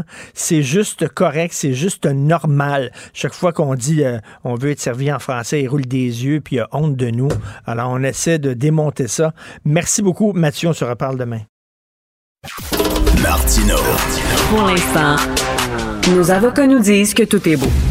Récemment, je suis allé voir une pièce de théâtre à Saint-Jérôme. C'était l'adaptation théâtrale de la Grande Séduction. Euh, le film, c'était, c'était dans une salle de spectacle à Saint-Jérôme. Magnifique. Ils ont une salle de spectacle, vraiment, c'est une des plus belles que j'ai vues. Tout en vitre et tout ça, c'est fantastique. Vous allez voir l'hôpital, par de Saint-Jérôme? Est à boire. L'hôpital de Saint-Jérôme est en train de tomber littéralement en ruine et euh, c'est ce que dénonce notre prochain invité, Yves Pesant. Il est interniste, directeur de l'unité de recherche clinique du CI3S des Laurentides. Bonjour, Monsieur Pesant. Bonjour, Monsieur Martineau. Alors, vous l'avez vu, bien sûr. merci de vous intéresser à cette cause qui nous tient beaucoup à cœur. Ben, c'est certain, ça nous tient tous à cœur. Monsieur Pesant, je faisais le parallèle avec un petit sourire, mais vous l'avez vu, la salle de spectacle de Saint-Jérôme, qui est euh, absolument magnifique. Euh, ce serait le fun qu'on s'intéresse aussi aux hôpitaux, hein? Ben, écoutez, euh, Monsieur Martineau, moi, ça fait 40 ans que je suis à l'hôpital. J'ai vu cet hôpital grandir et je la vois décliner d'une façon incroyable. Et je vous dis que je canalise actuellement la colère de 1000 médecins dans le 6 de Laurentides et 300 spécialistes à Saint-Jérôme. Alors, écoutez, dans l'introduction, je pourrais vous dire que euh, les dirigeants du 6 de Laurentides euh, sont obligés de faire des petits miracles et ils le font avec des budgets anémiques qui viennent du ministère et on comprend pas pourquoi cette, cette indifférence. L'hôpital de Saint-Jérôme particulièrement est moribond. C'est un hôpital en, fin de vie euh, qui demande juste l'aide médicale à mourir. Hmm. Alors, c'est incroyable, pareil que je vais vous présenter un peu ma notre position. Et puis, si vous permettez, à la fin, je vais vous, euh, présenter aussi le patient euh, Richard Martineau qui arrive à l'urgence et son parcours du conquérant. Est-ce que ça vous va? Parfait, parfait. Allez-y. Vous dites que l'hôpital, c'est un peu comme le pont Champlain. Hein? Le pont Champlain, quand on l'a démoli, il est rendu vraiment en fin de route, en fin de parcours. Ben, on a mis des millions dans le pont Champlain pour le tenir en vie avant qu'on se décide de le reconstruire. Et c'est ce qui arrive à Saint-Jérôme. L'hôpital est en reconstruction. Il y a des, euh, il y a toutes sortes de, de défauts structurels à l'hôpital. Euh, on a eu des inondations. Le, département de microbiologie a perdu plein de, d'échantillons. Écoutez, c'est incroyable. Je peux vous présenter un peu ce qu'il y en est parce que euh, le 6 de Laurentides, les dirigeants ont les pieds et les poings liés par euh, ces budgets-là. Alors, c'est quoi le 6 de Laurentides? C'est le Centre intégré des services sociaux qui recoupe un espace, un des plus grands au Québec. Là-dedans, on retrouve l'hôpital de Mont-Laurier, euh, Mont-Laurier qui a des problèmes structurels importants. Euh, euh, Rivière-Rouge, où on parle de fermer l'hôpital parce que ça coûte trop cher et puis euh, il y aurait peut-être plus d'urgence où les patients seraient déviés dans les autres centres hospitaliers. Sainte-Agathe, vous avez eu un représentant euh, qui c'est un représentant qui a fait des démarches auprès du ministère déjà, Dr. Landry, euh, Saint-Eustache, où quand on y va, euh, moi j'ai été voir un patient à un moment donné, il y a quelques Oups, on a perdu M. Pesant euh, qui n'est pas là. Alors, alors, ce qu'il nous dit, c'est que c'est comme le pont Champlain avant qu'il soit reconstruit. L'hôpital est vétuste, a-t-il dit. Il a été construit dans les années 50. Il dit il est en train de tomber en morceaux. Il y a une dizaine de chambres à six patients empilés dans la même chambre. Imaginez, là, six patients dans la même chambre. On est allé aussi dans des hôpitaux à Montréal hein, qui sont des qui sont tout croches. Euh, l'hôpital de Verdun avait besoin d'être renippé. C'est ce qu'on est en train de faire. On est en train de l'agrandir. C'est vraiment, c'est pitoyable dans les hôpitaux. Comme je dis, c'est que je fais le parallèle. Moi, je suis très content qu'il y ait une belle salle de spectacle à Saint-Jérôme. Vraiment une des plus belles au Québec. Je suis extrêmement content. Une architecture absolument magnifique. C'est bien. La culture, c'est important. La santé aussi, c'est important. Et de voir qu'une ville comme Saint-Jérôme, une ville importante, a un hôpital qui est en train de tomber en morceaux, ça n'a juste pas de maudit bon sens. Alors, euh, Monsieur Pesant, donc, euh, il y a beaucoup d'autres hôpitaux comme ça dans votre région, dans les Laurentides mais celui, de Saint-Jérôme, est-ce que vous sentez que euh, lorsque vous dites, vous tirez la sonnette d'alarme, est-ce que ça répond de l'autre bord? Est-ce que ça vous entend, ça vous écoute? On a l'impression qu'on n'entend pas beaucoup parce que la coalition Santé Laurentide, où tous les maires et les préfets se sont réunis, font des propositions et des organismes et tout, et on arrive à pas grand-chose parce qu'il n'y a, pas de déclaration officielle. Puis mon message s'adresse à tous les, partis politiques, particulièrement au euh, gouvernement actuellement. Vous savez qu'il y a 4 000 dollars qui est investi par habitant à Montréal. Il y en a 3 600 à Québec. Et riez pas, s'il vous plaît, c'est 1900 dans les Laurentides. C'est une injustice. C'est et sanitaire, c'est honteux. Comment est-ce que le ministère répartit ses budgets? Pourquoi? Moi, je trouve ça euh, important de le mentionner. Vous savez, euh, en 2018, quand Dr. Barrett est venu annoncer 200 millions pour une première phase, Mme McCann a pris la balle au bon pour 450 millions, mais on a de la difficulté à le mettre au PQI. Puis, vous savez, qu'est-ce qu'on va faire à 450 millions euh, trois, quatre ans après? Ça vaut peut-être 300 millions. Qu'est-ce qu'on fait? On annonce la construction de stationnement, le rehaussement du bloc opératoire, et puis c'est tout. Ben non, c'est impossible. Et l'urgence, si, je rentre à l'urgence à l'hôpital de Saint-Jérôme, ça ressemble à quoi? Ben c'est ça, vous allez être mon patient. Bientôt, je vais vous dire que le 6 a besoin d'à peu près 3,4 milliards. Le Saint-Jérôme a besoin de plus que 2,4 milliards de dollars. Mais j'ai dit, c'est beaucoup. Non, le CHUM, ils l'ont construit il y a 10 ans, ça a coûté 6 milliards. S'ils le reconstruisaient aujourd'hui, ça coûterait peut-être 10, 15 milliards. 15 milliards facilement. Donc, 2,5 milliards pour Saint-Jérôme, c'est rien. Excusez, mais c'est ça. Nos besoins sont immenses. On a besoin d'une urgence refaite. On a besoin des, des services de pointe. Euh, les spécialistes qui y sont, c'est difficile. Ils ont des technologies qu'ils veulent importer, mais ils n'ont pas accès à, à, des supports. On veut la coronarographie, un service de proximité pour les patients avec des infarctus. Le centre mère-enfant. On veut euh, un centre intégré d'oncologie, de la radiothérapie. Nos oncologues, là, ils envoient tous leurs patients à Montréal pour de la radiothérapie, mais ça explose ces problèmes-là. On veut un service ambulatoire à l'hôpital, un hôpital de jour. Un jour, on aura peut-être un hôpital à mais là, on est loin de la coupe aux lèvres parce que, franchement, on, est en, campagne électorale puis on promet des baisses d'impôts à, tout le monde, quasiment. Là. Euh, il y a des ben, gens qui disent qu'on a peut-être des besoins un peu plus urgents que ça. Ben, vous avez tout à fait raison.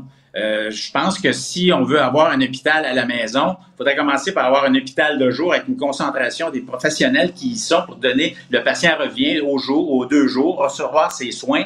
Et ça, c'est beaucoup plus stable. Moi, dans toute ma carrière, envoyer un patient à la maison, je veux être absolument sûr qu'il ne rebondira pas à l'urgence parce que je l'ai envoyé trop tôt à, la maison.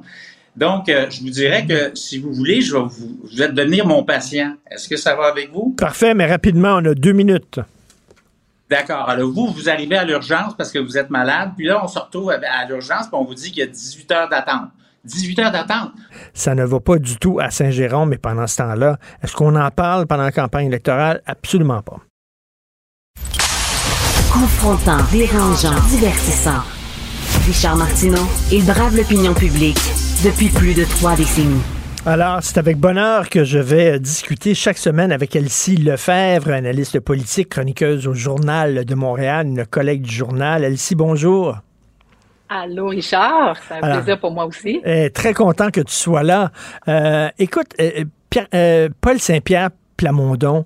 Il y a beaucoup de gens, euh, même des gens qui ne sont pas près du PQ là, et qui n'ont pas nécessairement le PQ dans leur cœur, qui disent il fait une bonne campagne. Et moi, je me pose la question dans ma chronique aujourd'hui.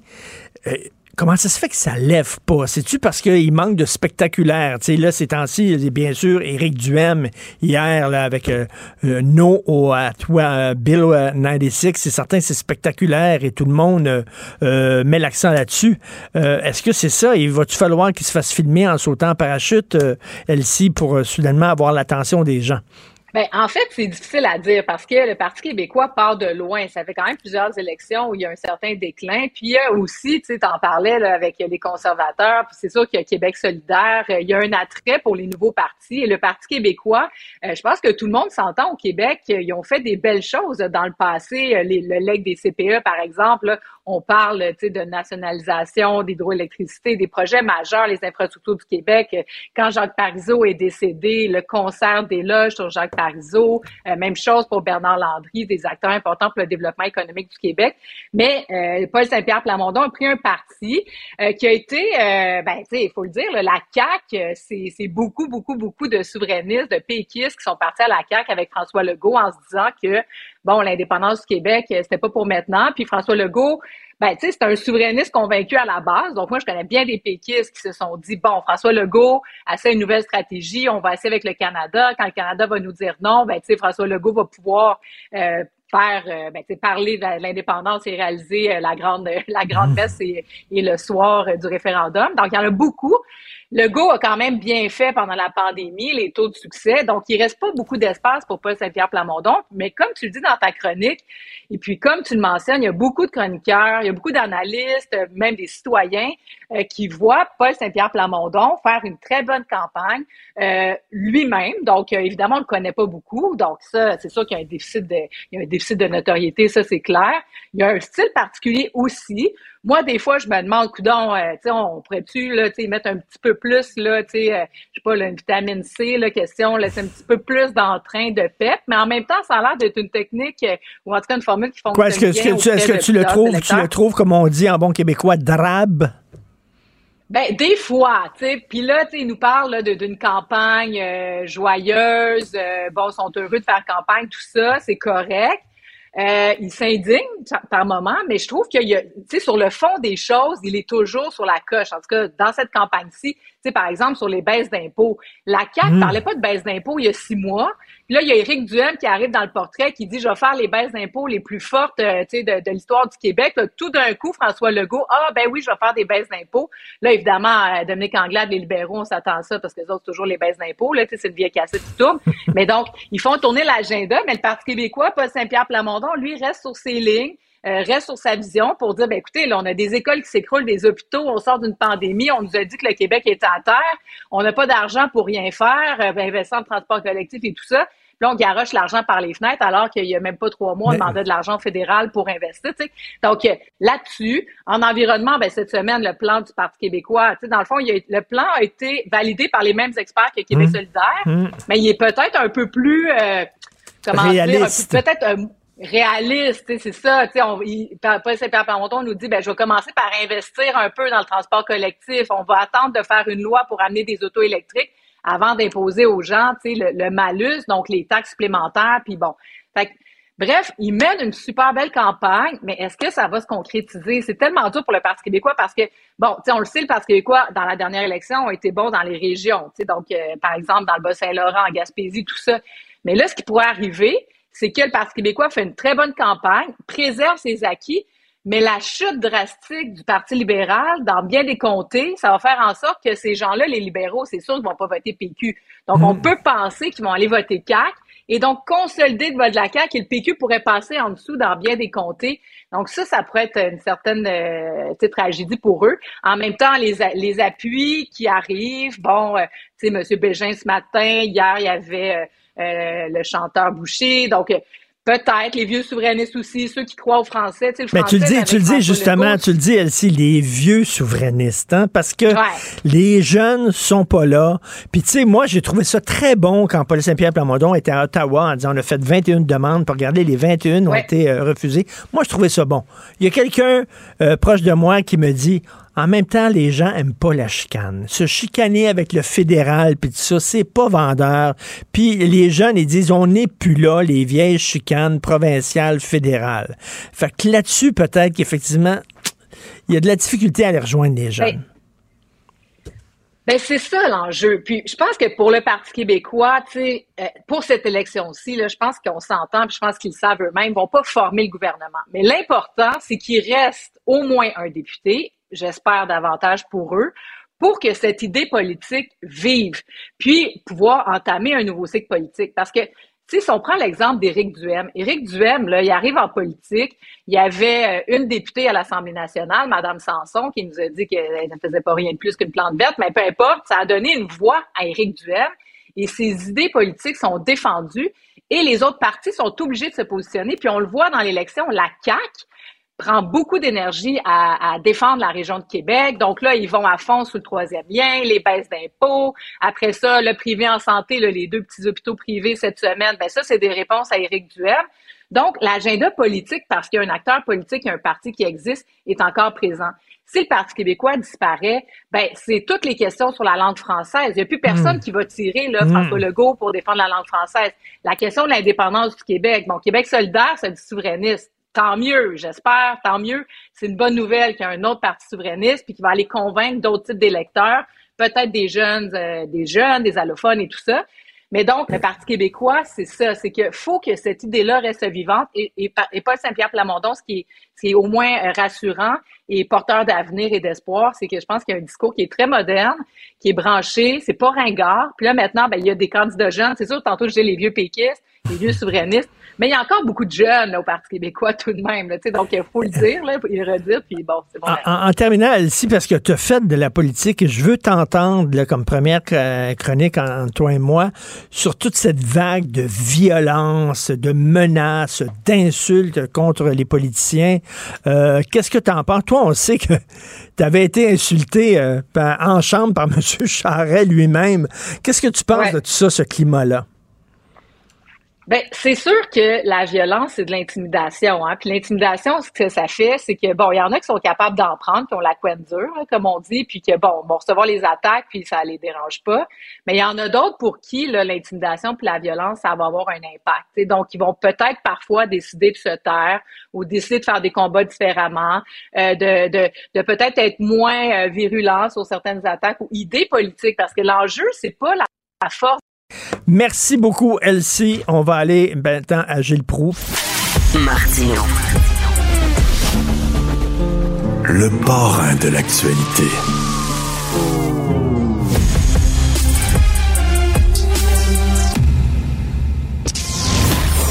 Gilles. Bonjour, mon cher Richard. Richard Martineau. Pauvre petit lapin. La rencontre. Point à l'heure des cadeaux. Je serai pas là, là, à vous flatter dans le sens du poil. Point à la ligne. C'est très important, ce qu'on dit. La rencontre Proux-Martineau. Bonjour Gilles. Alors, qu'est-ce que vous pensez de euh, Éric Duhem qui euh, prendrait la loi 96, excusez-moi, le Bill 96, puis foutrait ça aux poubelles? Ouais, c'est un petit sommeur de zizanie. J'espère qu'il est conscient, qu'il sait qu'il est un sommeur de zizanie, qu'il n'y aura pas plus de trois comtés, hormis que Québécois soit collectivement fou. Mais Richard, j'ai une bonne nouvelle à t'annoncer ce matin pour ceux qui s'inquiètent pour la santé d'Éric Duhem. J'ai communiqué ce matin avec la direction de l'Institut psychiatrique à Québec, Robert Giffard, de même qu'avec la direction de, à Montréal de Louis H. Lafontaine. Ils veulent offrir tous les deux gratuitement un traitement pour le cas du M. C'est quelque chose d'intéressant. Oui, ce même du M peut prouver qu'il est fou, qu'il est vraiment dérangé, déréglé mentalement. Ce même du M qui l'été passé, il y a quelques semaines à peine, chantait les mérites de feu Camille Lorrain et de sa loi 101.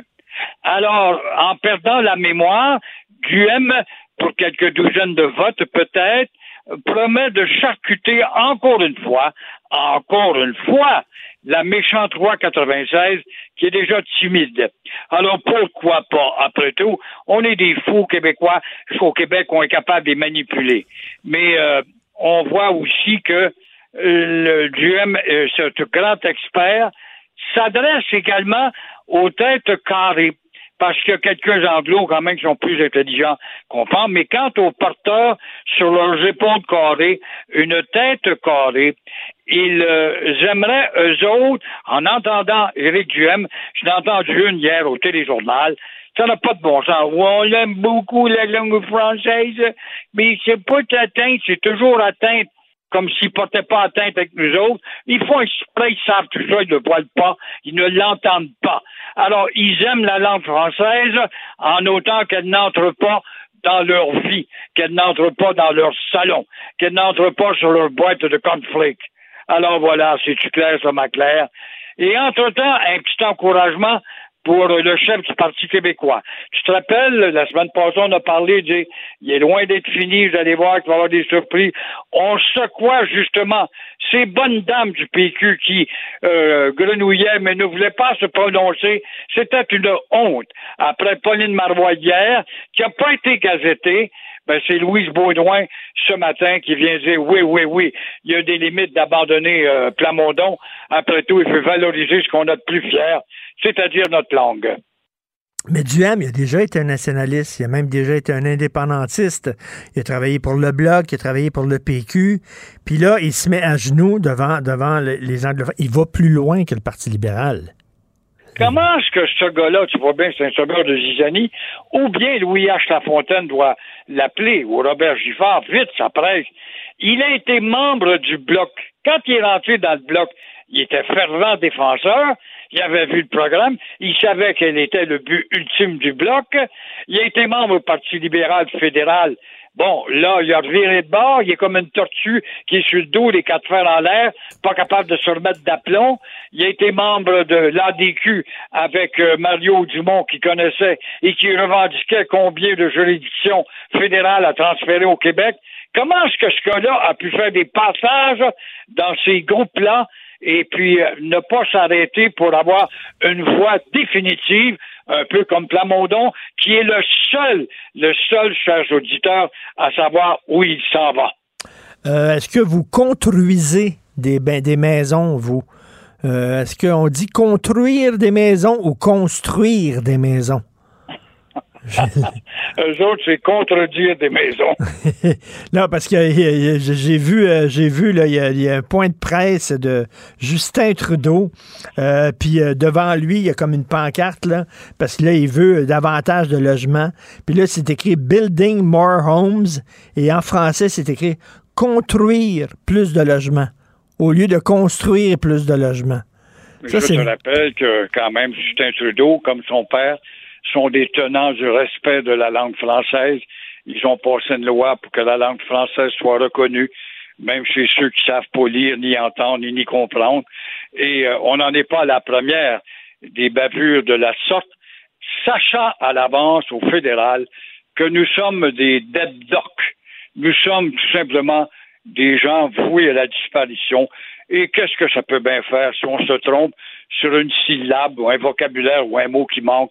Qu'est-ce que ça peut bien faire? Penses-tu que ça va créer un, un tollé? Est-ce que tu vas voir Mme Chambers ou Mme Untel, puis Mme CJD, puis Mme CTV dire c'est épouvantable, on malmène nos confrères francophones, même dans notre beau Canada? Poser la question, c'est qu'ils répondent, hein? Non, mais s'il y avait une faute, par exemple, dans un, je sais pas, il présentait quelque chose, puis c'était écrit une phrase en langue amérindienne, puis il y avait une faute là-dedans. Oh boy! Oh c'est pas pareil, là. On ferait preuve de, on prouverait justement qu'on a de la culture et que nous, nous sommes à, euh, reprochables étant donné que nous ne connaissons pas la langue amérindienne. Le problème, c'est qu'il y en a 42 langues. Qu'est-ce qui se passe à Outremont? Vous voulez me parler d'Outremont? C'est incroyable. Le maire Laurent euh, Despois, c'est une belle ville, Outremont, il n'y a pas de doute, les rues sont propres. Il y a des couettes dans les rues quand même.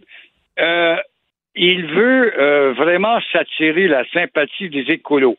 Est-ce qu'il va pas vers un extrême? Voilà euh, qu'il veut entreposer toute machine à essence. Alors, il prend soin des narines et des oreilles des outre-montais. Qu'est-ce que ça veut dire, toute machine à essence? à couper euh, de tondeuse, par exemple, les souffleuses l'hiver, ça va être beau. Tu n'auras pas le droit d'utiliser, de mettre de l'essence dans un appareil qui fait appel justement au pétrole. Alors, il faut se poser la question, comment est-ce que les cols bleus vont euh, tailler le gazon? Il y a beaucoup de parcs, beaucoup de verdure à Outremont. Comment est-ce qu'ils vont faire ça? Alors, il y a des questions qui se posent auxquelles on ne s'est pas arrêté. On voit l'excentrité, euh, l'excentrisme de, Laurent Despois. C'est bien beau de plaire aux écolos pour qu'ils viennent acheter des maisons autrement et vivre dans un paradis où l'air peut être humé correctement. Mais euh, entre-temps, qu'est-ce qu'on fait des conséquences de ces coupures-là? Et après quoi, ça va être les bagnoles, mais la ville n'aura pas cette juridiction. Mais pour l'instant, les tondeuses à essence et autres produits à essence. Et cet hiver, la petite, je ne sais pas, bombardier, comment ça s'appelle la machine, qui euh, tasse la neige, ne pourra pas être utilisée.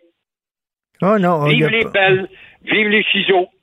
D'ailleurs, je pense qu'à Outremont, il n'y a aucune station d'essence. Hein. C'est impossible de faire le plein, je crois, à Outremont, à moins que je me trompe. Donc, ils sont anti-essence, tout à fait. Mais, vous savez, je reviens sur le français. La, la plus grande menace pour le français, selon moi, Gilles, c'est pas les immigrants, c'est pas les anglophones, c'est les francophones. Oui. Qui, qui, Oui, qui tout sont à tout fait. Qu'est-ce que ça peut bien faire? Quand réponse va te survenir, moi, c'est ça qui me préoccupe. Alors, t'es pas capable de raisonner à une maudite, une lubie quelconque dans un café. Je le sais. Je le sais, moi, je fais des, des cafés, puis je fais le des Tim Hortons, puis je fais le, le, le Capri où se tient mon ami Yvon Lambert. Et je jase avec des gars de taverne puis de brasserie. Personne, personne, personne ne m'interpelle de parler, hey, la campagne électorale, qu'est-ce que t'en penses? C'est effrayant ce qu'Intel a dit. Personne, personne, personne.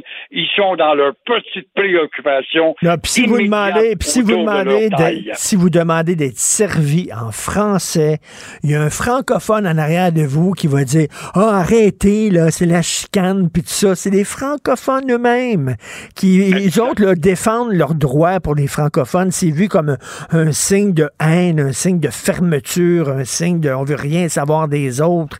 Il faut s'ouvrir, il faut s'ouvrir, Gilles. Est-ce que vous vous ouvrez, Gilles? Est-ce que vous êtes ouvert? Je suis, je suis un étroit d'esprit. Je suis même citoyen honoraire du Maroc, donc je suis un gars de travers. J'ai fait le tour du monde et ce que j'étudie le plus dans le monde, c'est les comportements, les mœurs. Je l'ai rapporté dans moult euh, de livres d'ailleurs, mais je demeure un étroit d'esprit moi aussi parce que je défends la loi 101. Ah, on va changer de sujet, hein? Ça, là, tu es habitué à entendre ça. Si on changeait de sujet, là, on n'est pas près de la chicane avec ça. Mais euh, prenons garde de vider, prenons garde de te sensibiliser, maudite grosse torche ou gros plein de soupe là-dessus, parce que c'est un problème qui est grave. M'en sac comme dans 40. Puis on est balagne, on est supérieur, nous autres. Fait que c'est encore ces raisonnements-là. Ben, c'est ça. Puis c'est ça que dit euh, Éric Duhem. Moi, j'aime pas ça diviser le monde. J'aime pas ça diviser. beau petit cave de cave. Duhem, je sais pas s'il va prendre du mieux. Il donne une conférence cet après-midi et il va parler du tramway à Québec. Mais on ne sait pas si son tramway euh, va être sur rail ou sur pneumatique. Alors c'est alors qu'on va savoir euh, que si sa campagne tourne vraiment sur quatre roues. Alors, euh, surveillons ça aujourd'hui, Duhem et le tramway. Une autre affaire qu'il faut surveiller, mon cher Richard, c'est que la Banque centrale va monter à 3 et un quart le taux d'intérêt, la Banque centrale, pour combattre l'inflation qui, ça, fait peur à nombre de gens, ceux qui ont des grosses hypothèques, des grosses hypothèques, pardon. Oui, oui, non, non, c'est sûr qu'il va avoir un impact là-dessus. Mais Cela dit, on fait ça pour combattre l'inflation, mais de l'autre côté, on n'arrête pas de promettre des milliards en baisse d'impôts puis tout ça. En tout cas, c'est une autre affaire, ça. Merci beaucoup, Gilles. À demain. Au revoir. On se reparle demain. J'en perds la voix. Alors, euh, merci beaucoup à toute l'équipe, à la recherche, Florence Lamoureux, Cybelle Olivier, à la réalisation, à la, à la régie, Jean-François Roy. C'est le vieux Chris du Trésac qui reprend le micro tantôt. Il y a notre rencontre vers 10h27. Nous, on se reparle demain, 8h30. Passez une excellente journée. Cube Radio.